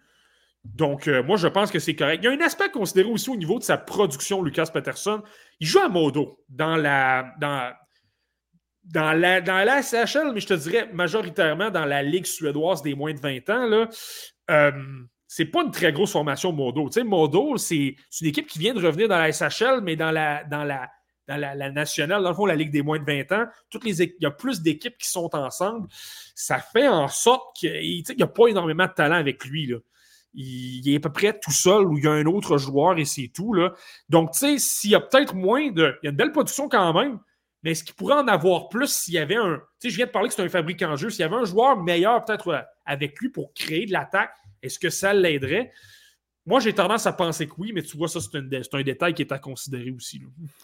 Là, Marquis Lucas Pedersen, attaquant gaucher de 5 et 11, 170 livres. Espoir côté A du côté de la Suède sera à surveiller cette année. Un autre nom, euh, il y en a quelques-uns aujourd'hui, des noms euh, pas évidents. Alson Frey, Marquis, défenseur gaucher, très solide sur ses patins. Le potentiel est là avec lui. Moi, je veux juste répéter le nom euh, parce que j'adore son prénom, Alphonse Frey. Alphonse, pas Alson, Alphonse. J'adore ce nom-là. Mais sans blague, euh, Alphonse, Alphonse Frey, je te dirais, j'ai hâte de voir comment il va, il va, évoluer dans mes listes. Parce que lui, quand je l'ai regardé pour la première fois, c'était à la Coupe Linka Gretzky avec la Suède et il m'avait renversé. J'avais adoré ce que j'avais vu. On parlait d'un défenseur, pas le plus. Tu le sais que j'aime ce genre de défenseur-là, désolé. Là. Pas le plus spectaculaire, mais extrêmement intelligent. Toujours très bien positionné. Lorsqu'il venait le temps d'appliquer de la pression, pour euh, freiner les sorties de zone adverse. C'était très bon. Euh, capable de euh, capable d'être imprévisible, donc capable de longer la ligne bleue, mais avec beaucoup de fin d'épaule, extrêmement imprévisible, pas, pas nécessairement qu'il y allait, il va pas nécessairement avec vitesse, il va beaucoup plus y aller par son imprévisibilité. Donc, bouge les épaules, il va avec des feintes, puis là, il va manœuvrer jusqu'à ce qu'il trouve une occasion, une occasion à ce niveau-là. C'est quelqu'un qui va opter pour des tirs sur les poignets. Moins un gars de tir sur réception, mais davantage un gars de, de de, tir des poignets. Donc, mise davantage sur la rapidité, la vitesse et justement va profiter des lignes de tir qui vont qui va se créer en bougeant euh, pour, pour décocher des tirs. Là où je trouve ça intéressant, donc, il m'intéressait. Je l'avais placé dans les entours du 21e ou 22e rang dans ma liste. Et là, mais ben, on dirait que plus ça va, il y a des joueurs qui me, me plaisent, donc je l'ai fait grimper. Et je regarde un peu plus Alphonse Frey, je regarde le profil. Et là, je commence à me dire, est-ce qu'il a un côté peut-être un peu ordinaire? Donc, il est très bon. Je te parle d'un joueur qui a, une bonne, qui a un bon sens du jeu, mais en même temps, il est correct au niveau de la vitesse, mais sans plus. Il n'y a pas nécessairement une très grosse force d'accélération. Ça, c'est le côté qui est peut-être le plus euh, inquiétant, entre guillemets. En même temps, c'est quelqu'un. Moi, je trouve qu'il est. Tu sais, quand je parle de son calme, ça paraît défensivement aussi. Lorsque tu lui mets de la pression en, avant, en échec avant, il réagit très bien, il sait déjà c'est quoi son option. Souvent, ça fonctionne très bien. Il trouve quelqu'un qui est libre, ça aide les relances. Euh, c'est pas toujours parfait. Là. Euh, je trouve non, mais il n'y a, pas, a pas une patate chaude sur sa palette non plus. C'est un joueur qui est quand même assez confortable, autant dans sa zone qu'en transition avec la rondelle. Exactement. Puis c'est quelqu'un. Le, le calme, moi, je pense que lorsque tu parles d'un défenseur, on s'entend, il n'est pas 6 pieds 4 pouces. Lorsque tu es en deçà, peut-être un petit peu au niveau du gabarit, je pense que ça devient un, avantage justement de devenir très calme et de, ne pas être vulnérable à l'échec avant. Donc ça, c'est un très gros avantage. Et tu sais, c'est pour ça que je l'aime bien. C'est pour ça que présentement, il est quand même au début de mon deuxième tour, donc entre 32, 33 et, 36 ou 37 dans ces eaux-là. Euh, mais vraiment, le côté, c'est ce, ce, que je me demande. Est-ce qu'il a vraiment un aspect pour devenir un excellent défenseur vedette dans la LNH, ou du moins un top 4? Je pense qu'il y a quand même quelque chose. Je pense qu'il est extrêmement intelligent, donc ça lui permet d'avoir, de gagner des points. Mais en même temps, il manque peut-être de côté exceptionnel à l'occasion. Tu sais, le jeu offensif, il est là, mais en même temps, il joue dans la ligue suédoise des moins de 20 ans aussi avec Vaxo. Donc, tu sais, c'est hmm. pas la. C'est pas à tout casser d'obtenir 20 points en 27 matchs. Là. Donc, euh, donc s'il n'y a pas assez d'attaques et tout ça, c'est drôle, ça me fait penser un peu à Théo Lindstein euh, l'an dernier dans mon cas. Lindstein ou à la Coupe Linka-Gretzky, j'avais adoré sa prise, son intelligence, sa prise de décision. Pas le plus gros lancé, pas le plus gros, mais extrêmement intelligent. Je l'avais placé 15 ou 16e. Puis il a continuellement dégringolé. Puis finalement, a terminé dans les alentours. Il faudrait que je revoie ma liste, mais je pense que c'était 75 ou 76 dans ma liste du repêchage 2023. C'est un choix de premier tour, mais j'étais vraiment, j'avais énormément de crainte dans son cas. Euh, on dirait que ça m'a fait penser à la même chose. Mais je l'aime quand même bien, là, pour l'instant. Euh, il est quand même un endroit avantageux. Ouais, moi, tu vois, euh, Alphonse Frey, c'est sa, sa, défensive par moment qui me laisse un peu perplexe. J'ai comme l'impression que les outils sont là, mais il n'est pas encore pleinement capable de s'en servir. Tu sais, qu'on voit qu'il y a un potentiel, on voit qu'il y a une volonté de s'améliorer, puis qu'il y a encore place à amélioration. Mais défensivement, par moment, ça me laisse un peu sur mon appétit. As-tu la même impression, Mark? Ouais, j'ai noté un petit peu ça. Ça peut arriver par moment qu'il échappe, dans, il échappe ses couvertures. Il peut être un petit peu mal positionné. Euh, en fait, il va simplement pas voir l'option qui est autour de lui. Il va, peut-être se faire prendre par moment par des permutations. Tu sais, quand les joueurs tournent énormément dans la zone adverse. Ça arrive pas souvent, mais ça arrive. Dans les matchs que j'ai observés, c'est arrivé trois ou quatre fois. Je suis pas nécessairement inquiet à ce niveau-là des eaux. J'ai l'impression que tu sais, justement, tu l'as mentionné, il y a quand même une volonté. Tu vois quand même que la majorité du temps, il est bien placé. C'est quelqu'un qui se. Euh, c'est quelqu'un qui a une responsabilité. Je pense qu'il est. Euh, il veut vraiment être bon au niveau défensif. Il veut vraiment s'appliquer. Donc, je pense qu'avec des entraîneurs, de simplement faire du vidéo, euh, de lui montrer comment se positionner, de mieux prendre son information autour de lui. Le fait aussi que je pense que sur des passeports nord-américaines, l'espace est plus restreint. Donc, euh, moins, c'est moins facile de te faire oublier parce que tout simplement moins d'espace de glace. J'ai l'impression que sur cet aspect-là, ça peut l'aider. Je ne suis pas nécessairement inquiet sur ce point de vue-là, mais c'est vraiment le côté euh, offensif, ce qui est capable d'en avoir assez pour se glisser au sein d'un top 4. Euh, je pense qu'il y a quand même de belles choses, mais c'est pas sûr à 100%. Alphonse Frey, défenseur gaucher de 6 et 1, 192 livres et Marty, on s'en va pas bien loin. On va rester euh, avec euh, Fry parce qu'on va parler de son coéquipier, Léo Saline Wallenius, un autre défenseur. Ouais, lui, c'est un peu drôle des autres parce que les deux jouent dans la même équipe. Premièrement, ce sont deux gauchers, donc n'évoluent pas nécessairement ensemble. De, temps à autre, notamment des avantages numériques, mais pour l'essentiel, on parle de deux défenseurs sur deux paires différentes. Léo, euh, Valenius, quelqu'un qui joue plus que Fry. Donc, ça, déjà en partant, si tu te fais au point de vue de l'entraîneur-chef, bon, ben, peut-être qu'un Saline Valenius en offre un peu plus. Et ils sont à peu près de la même taille, tu vois. C'est un défenseur de 6 pieds, alors que Frey est 6 pieds 1 pouce, mais ils ont des styles, je trouve, complètement différents. Donc, tu sais, lorsque je parlais que Frey misait davantage sur la patience, l'imprévisibilité, prenait davantage son temps avant de réaliser des jeux. Valenius a beaucoup plus d'accélération. Lui, c'est quelqu'un qui a de bonnes habiletés naturelles. C'est quelqu'un qui patine très bien. Ses deux premières enjambées sont excellentes. Ça fait en sorte qu'en relance, il est très bon. C'est quelqu'un qui a une bonne, rapidité. Et, tu sais, Fry, avec la rondelle, c'est pas quelqu'un qui va transporter la rondelle. C'est pas quelqu'un qui prend énormément de chance en attaque. C'est quelqu'un qui se contente d'être à, la ligne, d'être à la ligne bleue. Oui, il bouge bien la rondelle. Il se contente davantage d'être positionné où il se doit. Saline Valenius, lui, on le voit beaucoup plus se porter à l'attaque. C'est quelqu'un qui transporte la rondelle beaucoup, devient le troisième, quatrième attaquant. Euh, c'est quelqu'un qui n'aura pas peur par moment également de mettre de la pression. Tu s'il voit que, que ses arrières sont bien couverts, et c'est ce que je trouve intéressant dans son cas, lui, c'est un peu à l'inverse de Frey. C'est quelqu'un que je n'aimais pas nécessairement lorsque je l'ai vu pour la première fois. Je trouvais que son jeu défensif était extrêmement laborieux, beaucoup de revirements, prenait énormément de chances. Ça faisait en sorte qu'il perdait la rondelle de toutes sortes de façons. Mais plus ça va, plus je trouve qu'il est impliqué. Je trouve qu'il a un meilleur bâton. Il met de la pression au meilleur moment. Son, son, exécution est meilleure, dans le fond. Il trouve une façon d'appliquer de la pression euh, de façon beaucoup plus efficace. Et ça me rassure peut-être un peu plus sur le point de vue défensif. Est-ce que ça peut arriver par moment qu'il cause des revirements? Oui, c'est sûr.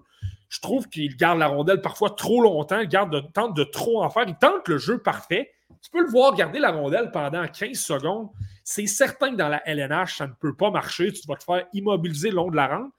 Mais au moins, souvent, ça arrive, par exemple, en zone adverse, le long de la rampe, euh, supposons à la hauteur des oreilles. Donc, ça fait mal. Tu ne veux jamais commettre. Est-ce que je suis content qu'il commette un revirement? Clairement pas.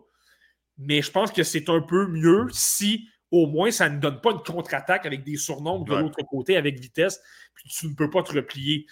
Euh, mais en même temps, Marty, excuse, je ne veux pas te couper, mais il conserve la rondelle parce que souvent, j'ai l'impression qu'il tente de faire ouvrir des lignes de passe. il ne conserve pas la rondelle parce qu'il veut être un mange de POC non plus. C'est dans une optique de vouloir faire progresser le jeu, fait que ça me dérange un peu moins. Ouais, je suis d'accord avec toi. Je pense que c'est exactement ça. Lui, clairement, tu le vois, c'est qu'il n'y a pas d'option. Puis là, par moment, c'est.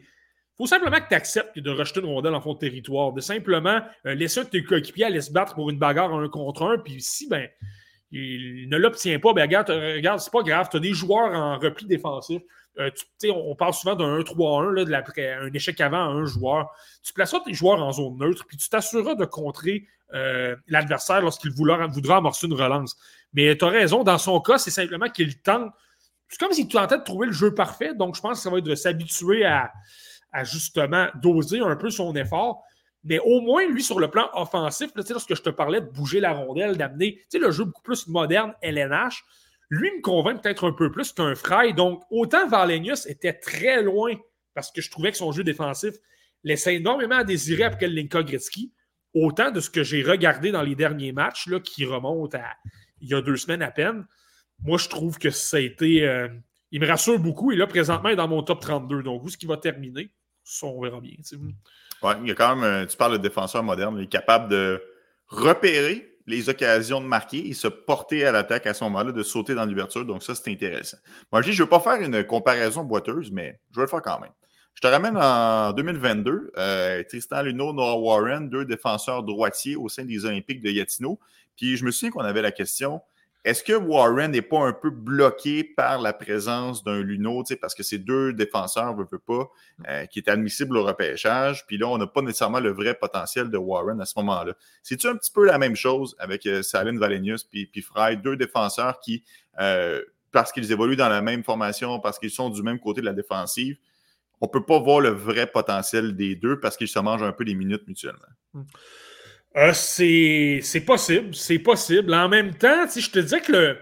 J'ai dit que Saline Valenius avait, avait plus de temps de jeu, mais c'est minime. Là. Saline Valenius va jouer environ entre 21, 22, 23 minutes et, et Fry va jouer 18, 19, 20, 21. Donc, tu sais, j'ai l'impression, c'est pas comme si il y en a un, tu sais, je comprends ce que tu veux dire, là. Christian Luneau, à 17 ans, jouait des 23, 24, 25, 26 minutes c'était normal qu'un Warren joue un peu moins et qu'il ait 17 ou 18 minutes. Et tu vois, ça n'a pas empêché en passant la même équipe. Donc, ils ont obtenu quand même les deux joueurs euh, de repêcher Warren devant Luno.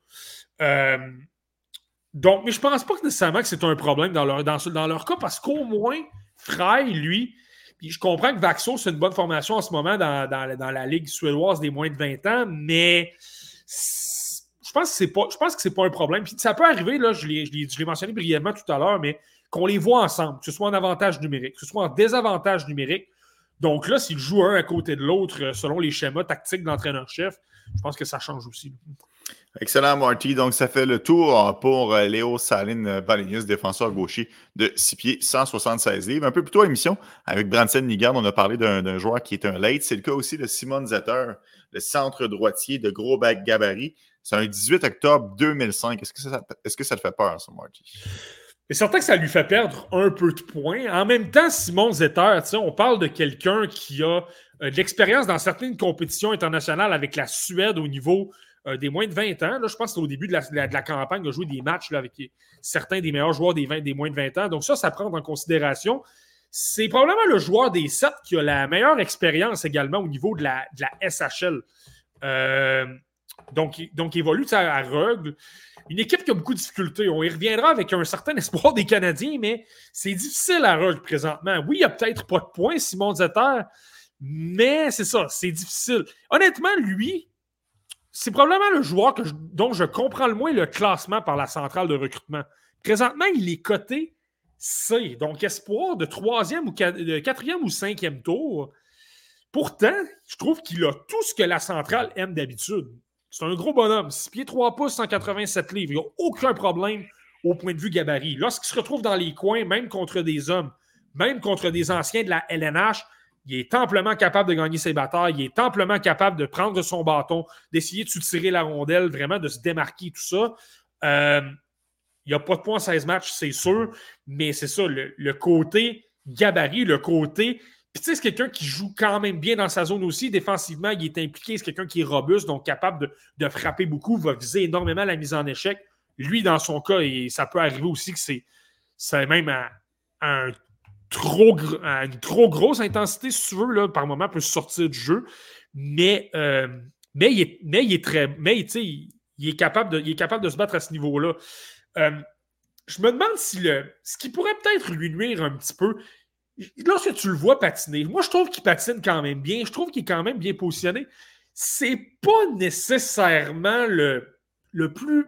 le gars avec la meilleure accélération, si tu veux ça peut être, sa première enjambée peut peut-être être compliquée. C'est également quelqu'un qui, euh, lorsque tu le vois, tu sais, je parlais de Brunson Nigard, lui, c'est toujours la pédale au plancher. Tu vois qu'il y a tout le temps énormément d'intensité. Tu n'as pas d'inquiétude sur son caractère. Zetter, sans dire qu'il ne s'implique pas par moment, il te laisse un peu sur ton appétit. Tu aimerais voir un petit peu plus de rapidité, un petit peu plus d'exécution qui vient avec, euh, avec l'effort. Donc, c'est peut-être sur ces deux aspects-là que la, la centrale aime moins ça, mais moi, je considérais quand même le côté professionnel, le côté qui joue contre des hommes et ça ne va bien, ça va bien physiquement, euh, capable de créer de l'attaque. Lui également, il a un bon tir sur réception aussi, euh, capable de lui également se créer de l'espace euh, en une fraction de seconde, là, te coller sur un défenseur, tu te, retires en retrait un petit peu, tu décoches un tir. Je trouve qu'il est capable de, faire ça. C'est quelqu'un qui adore aller au filet aussi, donc pour dévier des tirs.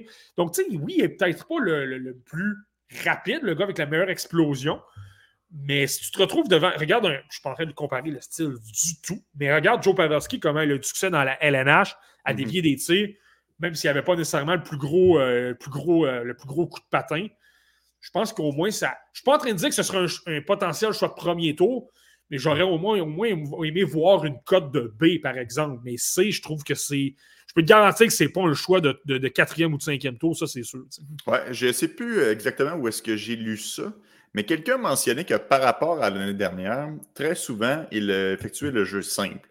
La petite remise efficace, mais conservatrice. on reste en périphérie, on ne tente pas grand-chose, tandis que là, de plus en plus, il pointe son nez dans la, zone dangereuse, il fonce au filet, il essaie des choses. La vois-tu, Marky, cette progression-là, ce désir-là, un peu comme tu viens de mentionner avec Pavelski, là, mais de justement tenter de faire euh, une différence puis d'aller dans la zone payante? Ouais, quand même un peu. Est-ce que c'est vraiment marqué? Peut-être pas. Là, ça, euh, je pense qu'il y allait quand même au début de la campagne. de se rendre au filet, je voyais ça même dans, euh, dans la Champions Hockey League, même justement lorsqu'il jouait avec la Suède au niveau euh, des moins de 20 ans. Ça, ça m'inquiète pas. Mais oui, il y a une progression. Là. Je pense que justement au niveau de son talent offensif, euh, le fait de créer peut-être un petit peu plus d'attaque, puis on s'entend. Puis tu sais, il y a aussi ça qui est à considérer. Il ne produit pas du tout. C'est drôle, hein, parce que Liam Eugren, l'an dernier, il y a pas l'an dernier, mais il y a deux ans avec Joe Gardens, lorsqu'ils étaient dans la SHL, c'est un peu la même chose c'est le gars des trois dans le trio avec euh, Noah et Jonathan Kirimaki qui avait disputé le plus de matchs. C'est qu'il y a également quelqu'un qui avait l'avantage du gabarit, le côté. Lui avait de la vitesse en plus. Quelqu'un qui était très bon dans les deux sens de la patinoire. Euh, mais ça faisait partie de la question. Il produit dans, euh, au niveau des moins de 20 ans. Il ne produit pas au niveau de la SHL. Est-ce que comment tu peux juger tout ça? Les Ethers, lorsqu'ils se retrouvent euh, dans la Ligue suédoise des moins de 20 ans, j'ai regardé quand même quelques matchs euh, avec Rugle. Il est bon. Il est bon. Il crée énormément d'attaques. C'est. Euh, D'ailleurs, ses statistiques sont à tout casser en ce moment. C'est le capitaine. Il a 27 points en 17 matchs. Je comprends qu'il a 18 ans c'est un peu normal qu'il domine. Mais lorsque tu dis qu'il y a peut-être un potentiel d'aller voir, d'avoir un peu plus d'attaque, présentement, ça va extrêmement bien lorsqu'il joue avec les moins de 20 ans. Donc, moi, je pense qu'il faut tu le. Je ne suis pas en train de dire que c'est un, choix, un espoir de premier tour, mais je pense que tu dois le considérer quand même assez haut. Simon Zetter, attaquant droitier, 6-3, 187 livres. Et on va pas, euh, va pas changer bien ben le gabarit, Marty, parce qu'on va aller du côté du, de Dominique Badinga, qui est un défenseur droitier de 6 pieds 3, 183 livres. Et lui aussi, ce n'est pas un Suédois, mais c'est plutôt un Tchèque. Ouais, Dominique Badinka, celui-là, retenez son nom. Moi, c'est quelqu'un que j'aime beaucoup. Je suis pas en train de dire que ça va être un. Je serais pas surpris qu'il se glisse dans mon top 32 et c'est la progression qu'il connaît en ce moment. Dominique Badinka, donc, tu viens de le mentionner, c'est un Tchèque. J'avais déjà pu l'observer dans certaines compétitions internationales. Lui, c'est un late. Il est né en novembre 2005. Euh, j'avais déjà pu l'observer avec la Tchéquie. Je crois que c'est au championnat mondial des moins de 18 ans. Et la première chose qui m'avait frappé, Honnêtement, désolé, j'étais déçu qu'il ne soit pas admissible au repêchage 2023 parce que, tu le sais, j'aime ces joueurs-là. Il frappait extrêmement fort. C'est quelqu'un qui est l'un des meilleurs. C'est assurément dans le top 5 pour les mises en échec du repêchage 2024. Il frappe extrêmement dur. Ça fait mal de passer de son côté. Et on le voit avec le gabarit 6 pieds 3 pouces. Ça lui donne un, énorme avantage. Euh, on en a eu dans le passé des joueurs en Suède qui étaient très gros, qui ont été repêchés très tôt. Regarde un, un, Lian Bixel qui jouait à Alexandre, qui est un choix de premier tour des Stars de Dallas, que j'avais peut-être un peu plus loin dans les tours de 53 ou 54. C'est lui, j'aimais moins son côté vitesse, j'aimais moins aussi son potentiel offensif, mais Badinka a un excellent coup de patin. Donc, il est mobile, il est fluide. Et là, c'est là que c'est intéressant. Lui joue à Malma.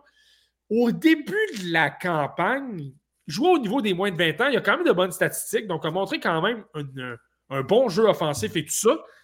Et dans la SHL, et là, dernièrement, joue dans la SHL, joue euh, donc à Malmode, qui est quand même une bonne équipe. Il a un rôle quand même important. Et là, il commence à obtenir du temps de jeu. 19, 20, 21 minutes. Écoute, des, lors, lors d'un match que j'ai regardé, je pense que c'est son dernier, jouait avec, et là, celui-là, des autres, je suis certain que tu avais hâte que je t'en parle, l'ancien de la LNH, le défenseur Joachim Ryan, l'ancien des Sharks de San Jose, des, euh, des, Hurricanes et des Kings. Là. Euh, mais c'est niaiseux des eaux, mais il est jumelé à, Joachim Ryan. Donc, il forme une paire avec lui.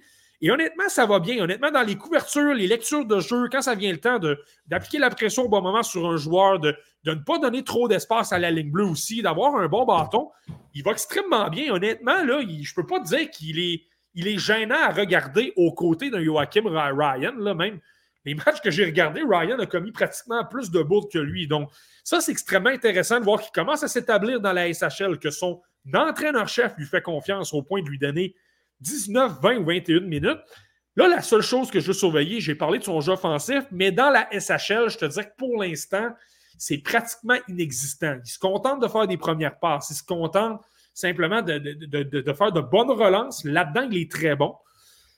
Donc, ça, c'est à voir. C'est pourquoi présentement, ce n'est pas un choix de premier tour, mais avec la progression qu'il connaît actuellement, le fait qu'il joue dans la SHL, une ligue professionnelle, une ligue d'hommes, où tu as des anciens de la LNH qui savent comment se comporter, qui savent euh, au niveau de l'exécution, qui savent comment se placer et tout ça. On l'entend, le meilleur exemple, c'est son partenaire en défense, Joachim Ryan. Euh, s'il continue de progresser comme ça et qu'il peut ajouter du jeu offensif, attention, parce que le jeu défensif est excellent il frappe très fort. Donc là, si tu vois qu'il y a un peu d'attaque, moi, je commence à penser que c'est un, candidat pour la fin, la fin du premier tour. La plus grosse surprise dans tout ça des eaux, c'est que la Tchéquie a dévoilé sa formation pour le mondial junior hier. Et il n'est pas là. Ça, je te dis que c'est peut-être l'une des grosses surprises. Là, on a préféré des. Euh, euh, il y a un petit défenseur, Thomas Galvas, que j'aime beaucoup. On en parlera lorsqu'on parlera des espoirs de la Tchéquie, qu'on a préféré à lui.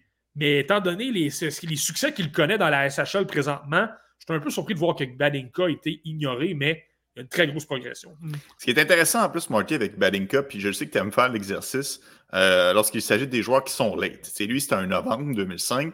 C'est donc dire que son année de 18 ans en tant que tel, si on veut faire des comparables, les pommes avec les pommes, ce serait un petit peu l'année dernière. Et l'année dernière, il avait été très bon aussi. Ça, c'est rassurant quand même de voir qu'il ne domine pas nécessairement ses pairs de son repêchage parce qu'il est plus vieux. Ça, ça va prendre en considération. Ouais, mais tu sais aussi dans son cas, tu sais, lorsque je parle souvent des late, ça va beaucoup plus s'appliquer aux, joueurs de la Ligue canadienne, par exemple. Tu sais, c'est normal que si tu as trois saisons, que tu as maintenant 18 ans et que là, tu as beaucoup plus de joueurs de 16 ou de 17 ans euh, dans la ligue dans laquelle tu évolues, c'est un peu normal que tu domines. Mais euh, dans son cas, Dominique Balinka, c'est que là, on parle d'un calibre professionnel. Oui, il a 18 ans, oui, c'est un late. Mais n'empêche qu'il joue contre des joueurs d'une trentaine d'années. Là, à ce ah, niveau-là. Mais ça reste que je regardais, puis tu regardes les défenseurs de 18 ans et moins, puis ça inclut ceux du repêchage l'année dernière. Il domine en termes de points. Ça, ça démontre quand même qu'il a des bonnes saisons, qu'il est capable d'engendrer euh, des statistiques. Donc, ça, l'année dernière, c'était très bien. Là, cette année, peut-être que ça manque, mais j'ai quand même confiance que ça va se replacer.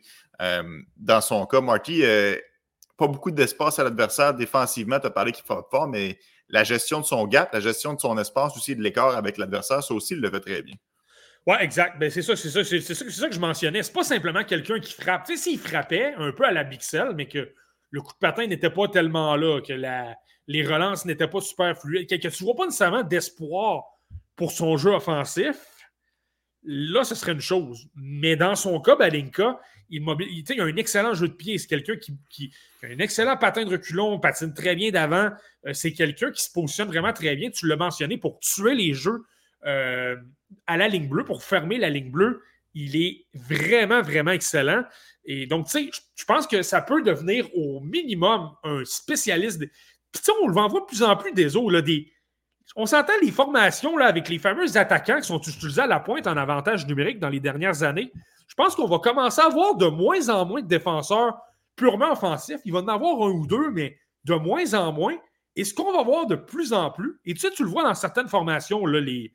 je te donne deux équipes en exemple. Tu sais, les Rangers de New York qui ont Ryan Lindgren sur la première paire avec Adam Fox, font un travail exceptionnel. Mais est-ce qu'il y a dix ans, on aurait vu un Lindgren sur le premier trio, on aurait peut-être voulu placer quelqu'un de plus offensif. Et Lindgren aurait été quelqu'un de deuxième paire. Euh, Mikey Anderson du côté des Kings de Los Angeles, un peu la même chose. Donc, c'est dans cette optique-là que je me dis, s'il est au minimum un spécialiste défensif qui patine bien, qui est capable de bloquer des tirs, qui est capable de, bien, contrôler son espace avec les attaquants adverses, et qu'en plus il est bon en relance, bien, au minimum, ça peut devenir quelqu'un que tu places avec une vedette dans ta formation. Et là, ben, s'il améliore son attaque, tu l'as mentionné brièvement, désolé, mais le, le fait qu'il a été bon avec euh, le parce qu'il jouait du côté de la Finlande l'an dernier, le fait qu'il ait été bon euh, dans la Ligue finlandaise des moins de 20 ans à son année de 17 ans techniquement, avec 26 points, 43 matchs, ben, on peut quand même espérer que ça, que ça s'améliore. Et je le répète, les années de repêchage, c'est bien de commencer à un certain point, c'est toujours de savoir où tu te rends à la ligne d'arrivée. Et lui, ben, c'est ça, qui est, c'est ça qui est excitant dans son cas. Dominique Badinga, un joueur à surveiller selon Marty. Est-ce que ce sera un de ses coups de cœur à la fin de la saison? On le saura dans euh, quelques mois. Défenseur droitier de 6 pieds 3, 183 livres. Marty, tu l'as mentionné, Ryan Lindgren. As-tu vu la mise en échec hier de Jake McCabe sur. Lindgren? Ouais, c'est quand même c'est quand même quelque chose. Là. C'est, assez, assez, incroyable. Et eh boy, ne pas admirer sa passe trop longtemps dans la Ligue nationale de hockey, ça peut faire mal. Hmm. En attente, euh, toujours des. Euh, on espère que ça va sortir avant la fin de, ce podcast. Euh, les coupures d'équipe Canada Junior. Pour l'instant, ça ne semble toujours pas sorti. On espère que ça va survenir dans les prochaines minutes. Si jamais ça arrive, on pourra réagir en direct. Mais en attendant, si jamais ça se passe, on va aller faire un dernier espoir du côté de la Finlande. Melvin Fernstrom, Marty, un attaquant droitier cette fois-ci. Un autre joueur qui travaille très fort et qui n'a pas peur de servir de son corps pour bien protéger la rondelle par moment. Ouais, ben lui, Melvin Fernstrom, je voulais en parler parce que c'est quelqu'un qui, présentement, dans la Ligue suédoise des moins de 20 ans, a d'excellentes statistiques. C'est quelqu'un qui est dans le top 10 des pointeurs euh, de la Ligue et on s'entend un peu à l'instar d'un contrairement à un Zetter plutôt. Euh, c'est pas un late, c'est quelqu'un qui est né en février 2006, donc euh, de, son année. Euh, le gabarit est intéressant. 6 pieds 1 pouce, 185 livres, il n'y a pas de problème à ce niveau-là. Il est capable de gagner des batailles. Puis tu sais, c'est ça, il a 34 points en 29 matchs. Je comprends qu'il joue avec un Alexander Zetterberg, dont on ne parlera pas aujourd'hui. C'est pas quelqu'un que j'aime beaucoup euh, dans son exécution, dans son coup de patin. Donc, j'ai l'impression que dans la LNH, ça ne fonctionnera pas. Mais on le voit quand même. Alexander Zetterberg, c'est un nom qui circule quand même. Il y a certaines personnes qui, l'aiment bien. Ouais, ben je comprends, je comprends, mais moi, ce qui me fait peur un peu avec Alexander, Alexander Zetterberg, j'ai quand même regardé beaucoup de matchs de lui. Là.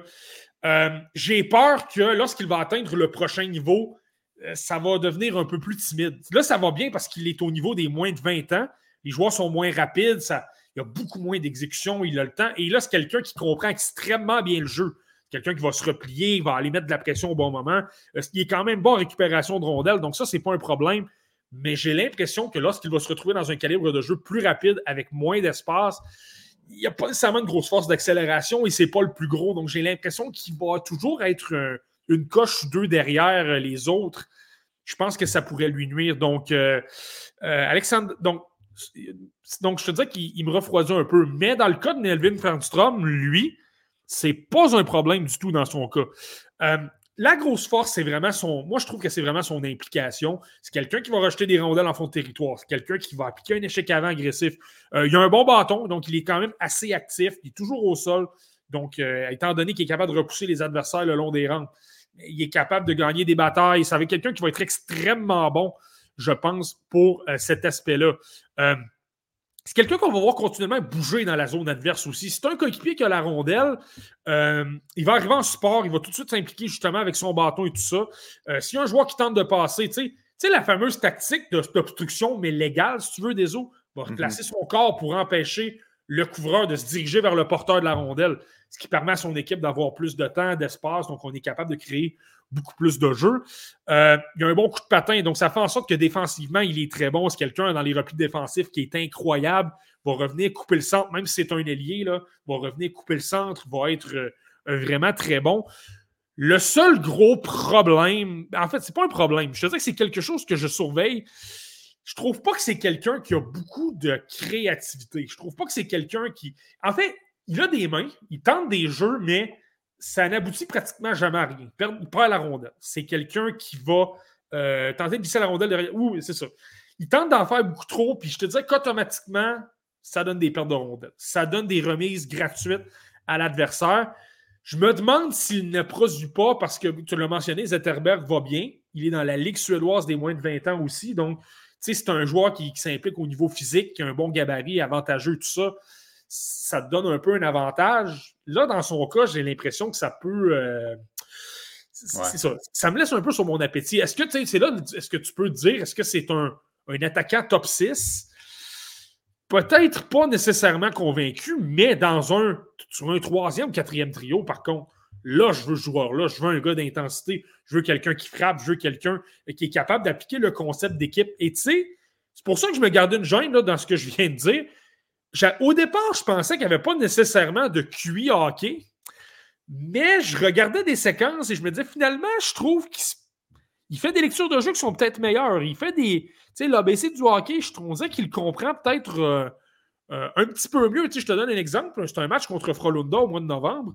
Euh, il remet une rondelle à, l'adversaire, puis là, il, donc fait une passe arrière, mais il, fait tout de suite le tour du filet, puis il revient à temps pour une déviation. Il, repère que le joueur qui est derrière lui va avoir un, angle pour une passe transversale. Il va être en mesure de, le repérer. Donc, immédiatement, puis avec sa vitesse, a complètement débordé le défenseur, a fait le tour du filet, est revenu à l'embouchure, mais du côté éloigné. Puis finalement, ben, a, trouvé une façon de marquer. Donc, tu sais, c'est, c'est là qu'il va être intéressant de surveiller un peu Melvin Ferguson. Donc, il a les statistiques. C'est quelqu'un d'intensité? C'est parfois ces joueurs-là qui peuvent euh, se retrouver sur des top 6, mais par défaut, là, dans le sens que tu évolues avec des joueurs talentueux et toi, ton travail, c'est d'appliquer de, la pression et tout ça. Et le côté peut-être offensif, je l'aime. Euh, le sens offensif, du moins, me laisse peut-être un peu plus sur mon appétit. Mais Marty, est-ce que son excellent lancer compense pour son manque de sens offensif? Euh, c'est clair. C'est clair qu'il a un bon lancer. C'est clair que c'est quelqu'un également, si je te parlais de, euh, de sa façon de pouvoir se libérer. Tu sais, s'il est capable de se libérer un petit peu euh, pour obtenir des occasions dans la zone adverse, que ce soit un avantage numérique et tout ça, c'est clair que ça devient un avantage. C'est probablement pour ça qu'il y a certaines personnes qui l'aiment beaucoup aussi. L'aspect que je n'ai pas mentionné aussi dans son cas, quelqu'un qui est très bon des avantages numériques. Donc, lorsque tu vas lui donner des missions pour couper les lignes de passe, pour mettre de la pression au bon moment, pour, pour avoir vraiment un cerveau. Ça, habituellement, lorsque tu as un bon sens du jeu, ça ne ment pas lorsque tu te débrouilles bien en des avantages numériques. Là. Donc, ça, c'est peut-être une autre parenthèse. Là. Je pense que clairement, dans le jeu défensif, ça, ça peut devenir un, un très gros spécialiste, ça, il n'y a pas de doute. Euh, Marty, euh, j'ai vu, euh, je pense que c'est Scott Wheeler qui l'a noté. il disait que par moment, son intensité, il est tellement, tellement prêt, veut tellement que ça fonctionne. Peut-être c'est un peu pour ça aussi, ce trait de caractère-là, qu'il tente des feintes parce qu'il veut tellement bien faire. Ça l'amène à prendre des mauvaises punitions par moment. Oui, ouais, absolument. Là, on a des nouvelles de dernière minute. Par contre, on, oh, commence à savoir, on commence à savoir qui font partie d'équipe Canada Junior. On peut déjà confirmer que, bien évidemment, Jordan Dumais et Jake Furlong, donc le défenseur des Mousettes d'Halifax, euh, font partie d'équipe Canada Junior. Marcus Vilicek, comme j'ai mentionné tout à l'heure, a été euh, retranché malheureusement, même si je trouve, comme je le répète, qu'il a connu un excellent match cet après-midi. Bon, Marcus Vilicek retranché, ça c'est euh, dommage, Marty. Euh, Cooper, Marcus Vilicek. Bon, ça, c'est pas, c'est, pas une surprise, mais c'est quand même. C'est quand même triste de voir qu'il n'en a pas assez bien fait. Peut-être que oh, Michael Butchinger est retranché selon Simon-Pierre Bernier. Michael Butchinger aussi ne fait pas la cote surprise sur celle-là, Marty? Euh, vraiment pas, en fait. Je te dirais, moi, ça a été. On n'a pas eu le temps de parler des défenseurs, mais lui, ça a été ma déception en défense. Je pensais que c'est quelqu'un qui aurait pu se, euh, se battre justement avec des Tanner Molendyke, se battre avec des Oliver Bong, des joueurs comme ça, pour obtenir un rôle euh, de bouger la rondelle, de créer de l'attaque, d'être excellent en avantage numérique. Mais dans les deux matchs, la relance a été épouvantable, beaucoup de revirements. Euh, en avantage numérique, je trouve, pas en avantage numérique, mais de l'autre côté, dans, l'autre, dans la zone adverse, j'ai pas trouvé qu'il a été particulièrement dynamique. J'ai pas trouvé qu'il a apporté. Je vais donner un exemple. Ty Nelson, et peut-être qu'il est retranché aussi, mais j'ai trouvé qu'il était plus dynamique. J'ai trouvé qu'il y avait euh, plus, de, plus de mordant. En avantage numérique, ça circulait beaucoup plus. Butchinger, c'est pas passé grand-chose. Et je veux dire, là, c'est un problème au niveau défensif. Euh, là, je reprends Furlong. Jake Furlong a été excellent. Pas le plus spectaculaire en attaque, même s'il a obtenu un but United hier. Euh, pas une, en fait, deux buts hier. Mais. non, c'est ça, un but United. Mais il a été excellent défensivement pour couper les jeux, pour euh, fermer l'espace aux, attaquants adverses, pour faire le travail défensif que tu vas demander à un défenseur de troisième paire ou de septième défenseur. Il a été très bon. Mais dans le cas de Butchinger, ça a été. Euh, et tu sais, c'est un joueur, c'est un défenseur que j'aime beaucoup. Là. Je l'avais très haut. Euh, dans ma liste du repêchage 2022, mais ça a été, ça a été épouvantable son camp. Ouais, puis écoute, ça fait partie, ça fait partie de la game. Tu ne veux pas, tu te bats avec les meilleurs pays. L'échantillon est très petit. Oui, c'est vrai, c'est cruel, mais en même temps, le tournoi en tant que tel est très petit. Donc, tu n'as pas le choix d'être dans ton match. Tu n'as pas trois, quatre matchs pour te mettre dedans. Ben, il y a des matchs pour pas endroit, je le sais, là, mais dans le sens qu'il va falloir performer rapidement tout à l'heure. Bon, ça sort au compte-goutte, Marty. Lorsqu'on aura d'autres coupures euh, qui vont, euh, qui vont sortir, on va, euh, on va les enchaîner et ainsi de suite. En attendant, il y a d'autres espoirs du Canadien de Montréal qui évoluent en Suède. Un petit mot, un petit mot sur Adam Engstrom et sur Philippe Eriksson, Marty, avant de, poursuivre avec l'équipe Canada. Ouais, ben dans le cas dans le cas d'Adam Engstrom, présentement, c'est intéressant parce que bon, j'ai pas vu. On en entend un peu moins parler un petit peu dernièrement. on dirait que les certains commentaires que j'entendais, c'est pratiquement comme si c'était inquiétant un petit peu. Puis on s'entend 11 points en 25 matchs. Je trouve que c'est très bon. Là, si tu compares avec l'an dernier, c'était 16 en 43. Donc, il est, disons qu'il est sur une lancée qui, est quand même plus positive. Adam Engstrom, je te dirais, euh, encore une fois, je le Martin Rakoff et Matthew Wood auraient fait l'équipe selon, euh, selon euh, Scott Wheeler et Marty. OK. Ben, Matthew Wood, ça, c'est vraiment pas surprenant. Ça, je pense que son match d'hier lui a vraiment donné beaucoup de chance, a été impliqué. Tu sais, on s'entend l'implication par moment, on se pose des questions, là. Euh, lui, dans son cas, a, été vraiment impliqué, euh, a gagné des, batailles et tout ça. Puis évidemment, avec son lancer, lorsqu'il se démarque, avec sa vision de jeu, euh, ça devient une force. C'est quelqu'un qui peut t'apporter énormément de choses. Là. Autant un spécialiste d'avantage numérique, autant si tu as des problèmes en attaque avec des, des, gros canons, tu peux placer un Matthew Wood et tout ça. Carson Rakoff, ça par contre, je t'avoue que ça me surprend quand même pas mal. Je te répète, des là, c'est pas quelqu'un que j'ai aimé beaucoup. Je trouvais qu'il y avait beaucoup de revirements. Euh, oui, il y, a, une bonne vitesse. Oui, c'est quelqu'un qui a des mains, mais lui, c'est ce qu'on constate souvent dans son cas. Euh, parfois, il en fait trop et là, c'est là qu'il perd la rondelle. C'est quelqu'un que j'aime quand même bien. Donc, euh, il était, dans, dans ma formation avant le camp, donc ça me fait bien paraître, mais j'ai pas le choix de t'admettre que je suis quand même un peu surpris. OK, parfait. Excuse-moi, Marty, de t'avoir coupé. Tu peux, euh, tu peux poursuivre sur Adam Engstrom. C'est vrai que dans la panoplie de défenseurs gauchers, et là, on le voit bien là, avec les Herbert Jacquet à Laval, euh, les, les, les Jalen Struble qui font bien en haut, les Mathias Sonlinder qui ont réchauffé la galerie de presse. On parle un peu moins d'Adam Engstrom, qui est un autre joueur qui est capable de se démarquer sur le flanc gauche de défensive du Canadien, mais ça reste quand même quelqu'un qui a un potentiel intéressant. Euh, ouais, vraiment. Il y a vraiment un, très, très bon potentiel. Puis en fait, c'est ça, c'est ce que j'allais dire avant qu'on. puis c'est ça, ça risque de se passer comme ça pas mal dans les prochaines minutes. Ouais. mais dans le cas d'Adam Engstrom, je te dirais. Euh, c'est ça. Je continue à trouver que son jeu est impressionnant. Tu sais, c'est de voir dans la SHL une ligue d'hommes un peu dans le même cas qu'un que Badinka tout à l'heure, de voir à quel point il est capable de bouger la rondelle, qu'il est capable, il bouge extrêmement rapidement, sa prise de décision extrêmement rapide, ce qui fait en sorte qu'il peut tourner extrêmement rapidement par la suite à une bonne force d'accélération, puis ça aide les relances, ça aide même en, zone adverse. Et ça me fascine de voir à quel point il se rend euh, surprenant. Parfois, on ne le regarde pas, puis il, est rendu dans le filet. il est extrêmement rapide pour sauter dans l'action pour obtenir beaucoup de chances de marquer. Et ça, je trouve que c'est un détail qu'on voyait, on voyait une amélioration l'an dernier. Et je trouve que c'est encore davantage le cas euh, depuis les derniers matchs que j'ai observés. Je trouve que c'est extrêmement intéressant. Son côté vitesse est bon, donc dans les coins, il se débrouille quand même toujours bien. Il a un bon bâton.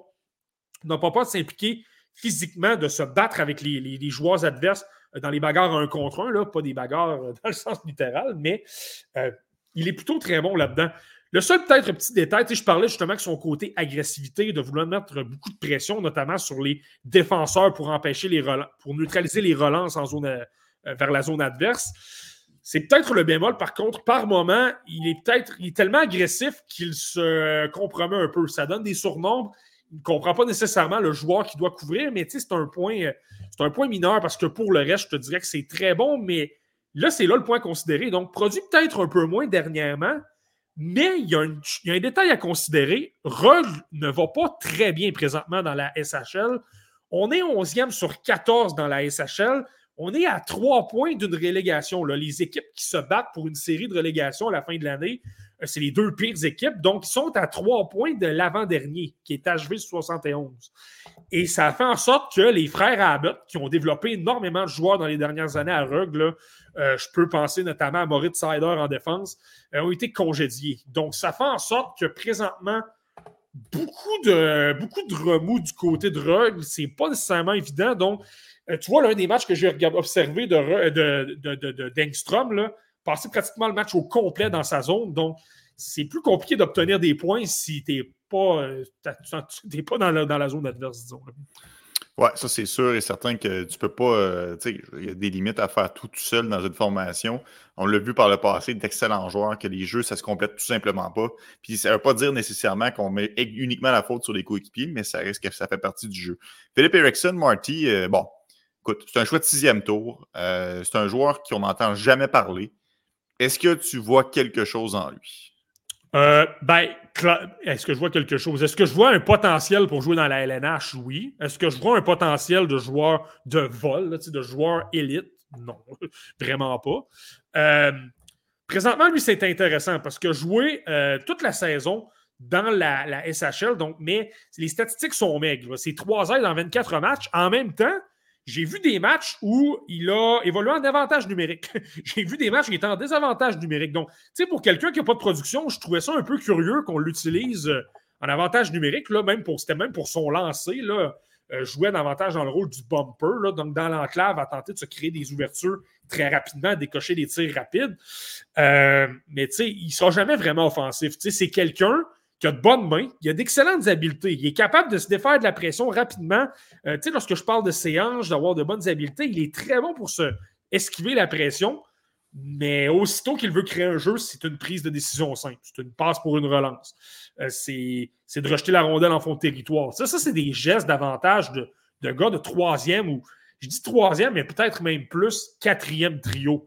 Euh, le côté positif dans son cas, c'est que ce que j'avais souligné au repêchage 2023, euh, euh, j'avais souligné qu'il n'était pas nécessairement physique. C'était un problème. Il se faisait repousser beaucoup pour des bagarres avec la rondelle et tout ça. Ça devenait un problème, surtout pour quelqu'un d'intensité qui se démarque sur le point de vue intensité. Euh, mais là, c'est très bien. Je trouve qu'il s'est amélioré, ce qui fait en sorte que maintenant, il est, il est, capable de se battre, il gagne plus de batailles. Donc, dans, les missions, ça, il n'y a pas de problème, il n'y a plus nécessairement de problème, mais c'est vraiment son jeu offensif. Ce n'est pas quelqu'un qui va, va t'en apporter au point de dire ça va devenir un top 6 ou peut-être même un, attaquant top 9. Là. Mais bon, on s'entend, c'est un, espoir de sixième tour aussi. Euh, s'il atteint simplement la LNH, ce sera déjà une victoire. Là. On n'est on pas dans le. Euh, on n'aura pas des Joshua Roy tous les ans. Là, on ben non, puis euh, honnêtement, c'est bien correct. C'est pas la fin du monde. En sixième ronde, tu essaies quelque chose. Si ça fonctionne, tant mieux. Si ça fonctionne pas, tant pis. On le fait plus pour la forme, honnêtement. on n'aurait pas fait un épisode spécial sur Philip Erickson, mais tant qu'il est en, est en Suède, on, en glisse un mot, puis ça se, ça se limite pas mal, pas mal à ça. Marky, malheureusement, il n'y a pas d'autres nouvelles qui, sur, qui sortent jusqu'à maintenant. Euh, on ne l'a pas fait tout à l'heure, les défenseurs. Veux-tu nous glisser un petit mot sur, euh, sur le défenseur de l'équipe canadienne en espérant peut-être qu'on ait une, d'autres nouvelles qui tombent d'ici là? c'est un excellent point. Désolé, justement, on n'avait pas eu le temps de parler de Michael Butchinger et tout ça. Euh, le cas que je surveille beaucoup, là, parmi justement les prochains joueurs retranchés, j'ai hâte de voir la situation de Tanner Molendyke. Euh, ce qu'il faut comprendre, c'est que Molendyke a été blessé pendant tout le camp. Il a disputé simplement un match et c'est cet après-midi. Autant au niveau de. Tu sais, je parlais de Butchinger, justement, qui avait une mission de bouger la rondelle, qui est un gaucher. Molenbeek, c'était la même chose. Tu lui demandais de bouger la rondelle, tu lui demandais de créer de l'attaque en avantage numérique et je trouve qu'il l'a fait, mais il y a eu beaucoup de revirements aussi. Il y a eu beaucoup de pertes de rondelles, il échappait à la rondelle, les mauvaises passes, des mauvaises lectures de jeu. Ça a amené même, je ne me trompe pas, à un but du côté des étoiles universitaires du U-Sport ça a été un gros problème, mais là, en même temps, s'il n'y a pas eu de match depuis euh, des semaines, qu'il n'y a, pas eu, a pas eu encore de, vrais matchs avec ses coéquipiers, même pas euh, de match intra-équipe ou d'entraînement, là, ça, peut peut-être s'expliquer. Donc, c'est pour ça que je dis que j'ai hâte de voir. Est-ce qu'on va l'amener quand même? Parce qu'on adore son, euh, son potentiel bouger la rondelle. J'ai souvent mentionné à quel point, lorsqu'il est mis sous pression en, lorsque l'échec avant adverse s'amène sur lui, qu'il était capable de bien esquiver tout ça. C'est quelqu'un qui est bon lorsque le, rythme de jeu augmente, lorsque l'enjeu devient plus important. C'est quelqu'un qui est très bon. Donc, un mondial junior, c'est peut-être parfait pour lui. Euh, j'ai hâte de voir comment on va le faire. Ou est-ce qu'on va préférer davantage d'avoir des joueurs en santé qui sont prêts immédiatement? Celle-là, j'ai. Moi, j'ai le goût de penser qu'on va le garder quand même, mais c'est pas évident à décider, celle-là. OK, donc lui, ça ferait partie des joueurs euh, qui sont sur la ligne, comme on dit par chez nous, les joueurs qui pourraient euh, ne pas faire l'équipe. Parce que, tu sais, je le répète, je l'ai dit en début de podcast, mais tu sais, lorsque tu as des joueurs comme Tristan Luneau, comme Maverick Malamoureux, comme Denton Malechuk, qui n'ont même pas participé au match, eux, leur place est assurée. Je ne l'ai pas mis dans la petite bande défilante en arrière, parce que dans le bas de l'écran, parce que c'est pas officiel selon les insiders, mais on s'entend, Marky, c'est officieux. Ah ouais, dans le cas de Malechuk, de Luneau, mais là, on s'entend, Tristan Luneau, on parle d'un défenseur de la LNH. Nous, on s'entend, c'est. Ah oui, c'est évident. Il, est là. il n'y a, même pas d'inquiétude. Euh, là, tu vois, on sait, que, on sait que Furlong est là. Donc là, c'est drôle, tu vois. Moi, dans mes prédictions, je pensais que Furlong allait justement se glisser dans la formation comme septième défenseur. Moi, là, moi, je pense que Jorian Donovan n'a pas été mauvais. Dans, dans ce qu'il peut apporter, là, euh, au niveau physique, il a fait le travail dans les bagarres un contre un. Oliver Bunk, Marty, avec euh, la formation canadienne de sport des Flyers de premier tour. Oh, OK. Ça, ça me surprend quand même un petit peu. Ça, ça me surprend un peu. Ça veut dire, est-ce que Ty Nelson, lui, a écopé?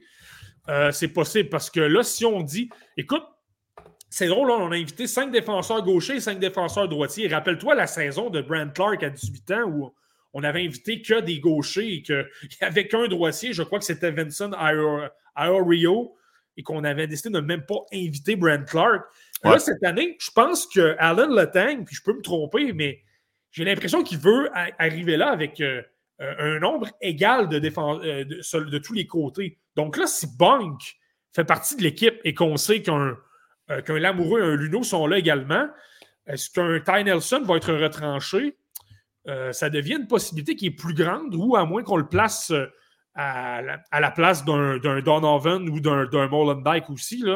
Mais euh, est-ce que je suis surpris quand même un petit peu? Je, trouve qu'il a montré de belles choses en, bougeant la rondelle. C'est quelqu'un qui a été utilisé en avantage numérique à la fin de la rencontre, ce qui donne des, indices par moment. Mais en même temps, il joue avec Butchinger. Donc, est-ce que Butchinger l'a affecté du mauvais, du mauvais sens? Euh, je trouve qu'avec quelques revirements par l'occasion, on pouvait être en retard par moment sur, euh, sur le jeu adverse. Lorsqu'on tente de circuler la rondelle, était peut-être légèrement en retard, mais mais il y a eu de bonnes séquences aussi de temps à autre, donc c'est difficile à dire. Marty, merci à Simon-Pierre pour le flag. Selon Stéphane Leroux, six Québécois sur sept de la LHMQ seront avec l'équipe canadienne junior. Seul Marcus Vidicek a été retranché. C'est donc dire que Samuel Saint-Hilaire et Mathis Rousseau euh, font partie euh, de l'équipe. Noah Warren aussi. Donc, euh, beaucoup de Québécois avec la formation là, qui viennent d'être confirmés. Wow, ça c'est incroyable, hein, parce qu'on on s'entend, le bon vieux sujet de Discord tous les ans, c'est comment ça qu'il a passé de Québécois, comment ça on, ignore un peu tout le monde. Là, c'est impressionnant. Puis je pense que ça vient avec. Tu sais, par moment, tu regardes les, les, séances de repêchage, puis tu dis, OK, c'est un. Pour la LHGMQ, c'est un repêchage d'attaquants, de défenseurs, le gardien de but un peu moins, mais bon, tu comprends ce que je veux dire, là. Euh, c'est impressionnant d'avoir euh, plusieurs. Et, tu le sais, en 2022, des qu'est-ce qu'on parlait? On parlait d'un quatuor. Il y avait Nathan Gaucher, mais on parlait des trois défenseurs. Maverick Lamoureux, Noah Warren, Tristan Luneau. Ils sont tous là. Donc ça, ça leur donne un avantage. Et là, ben, au niveau du Québec, en passant, c'est la première fois depuis 2004, je pense, qu'on aura deux gardiens québécois dans la formation. Ça, c'est impressionnant. Et c'est la première fois depuis 1989 que trois défenseurs québécois s'attendent une place avec l'équipe. Wow, ça, c'est impressionnant. C'est de, montrer à quel point on a, fait des efforts au niveau euh, défensif dans les dernières années dans la LHMQ pour euh, vraiment, euh, pas, pas, simplement dans la LHMQ, mais au niveau du, du hockey québécois pour être capable de se développer un petit peu plus parce que pendant des années, c'était c'était compliqué un peu, mais, là, c'est ça. Il y a les trois défenseurs, et là, on s'entend, l'équipe canadienne au niveau des gardiens de but, c'est pas, euh, pas très impressionnant. Donc là, ça fait en sorte qu'on se retrouve avec deux gardiens de but non repêchés. Euh, donc, là, par la force des choses, ça leur donne une chance.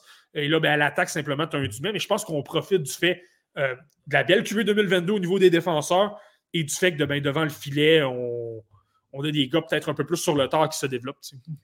Marty, est-ce que, parce que j'ai lu que ça avait été quand même plus. oh, un peu. Selon Steven Ellis, merci à Simon-Pierre. Honnêtement, chapeau, Simon-Pierre, tu fais un travail exceptionnel.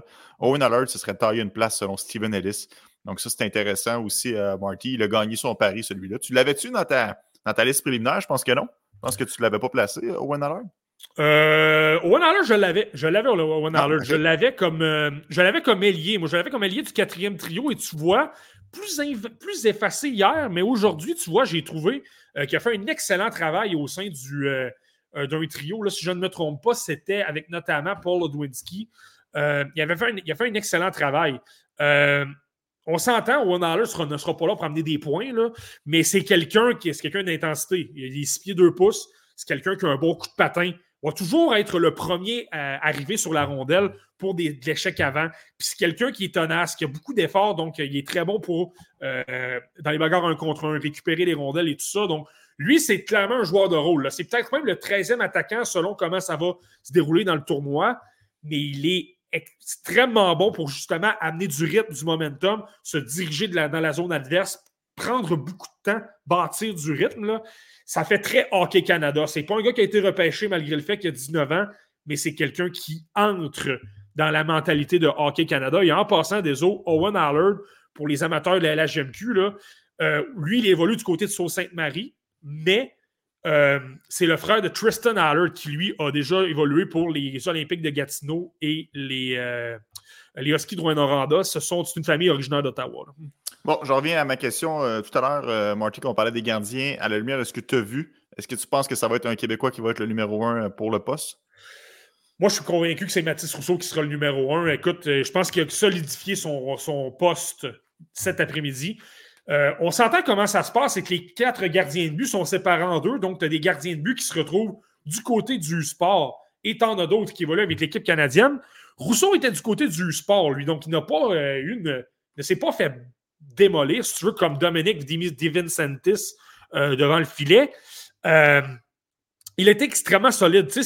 Ça n'a pas été à sens unique. Si tu prends simplement le jeu, ça n'a pas été aussi à sens unique qu'on pourrait le penser mais il a été extrêmement solide. C'est quelqu'un qui a été bon dans ses déplacements, a toujours été très précis dans sa lecture de jeu et ce que j'ai souvent vanté dans le cas de Mathis Rousseau, lorsqu'il y a peut-être un peu plus de pression, il carbure à ça, il en donne encore plus. Donc, je pense qu'il l'a vraiment. Et tu, vois, dans une situation où certains ont peut-être été écrasés par le moment, par la pression et tout ça, euh, ça. Je pense que c'est là qu'il a ressorti. Et je. On, le voyait, on le voyait dans nos prédictions comme le potentiel gardien de but numéro un. Je pense qu'il l'a encore confirmé. Bon, mais ça, c'est intéressant, Marky, puis c'est une bonne nouvelle. Ça va faire du bien d'avoir un gardien de but originaire du Québec. Euh, je sais que Zach Foucault l'a été dans les dernières années, mais ça reste que. Devon Levi, oui, mais Devon Levi, il évoluait pas dans la, LGMQ. Ça va faire ça serait le fun d'avoir euh, quelqu'un qui représente la Ligue canadienne, qui est en mesure de. Ben, la Ligue canadienne.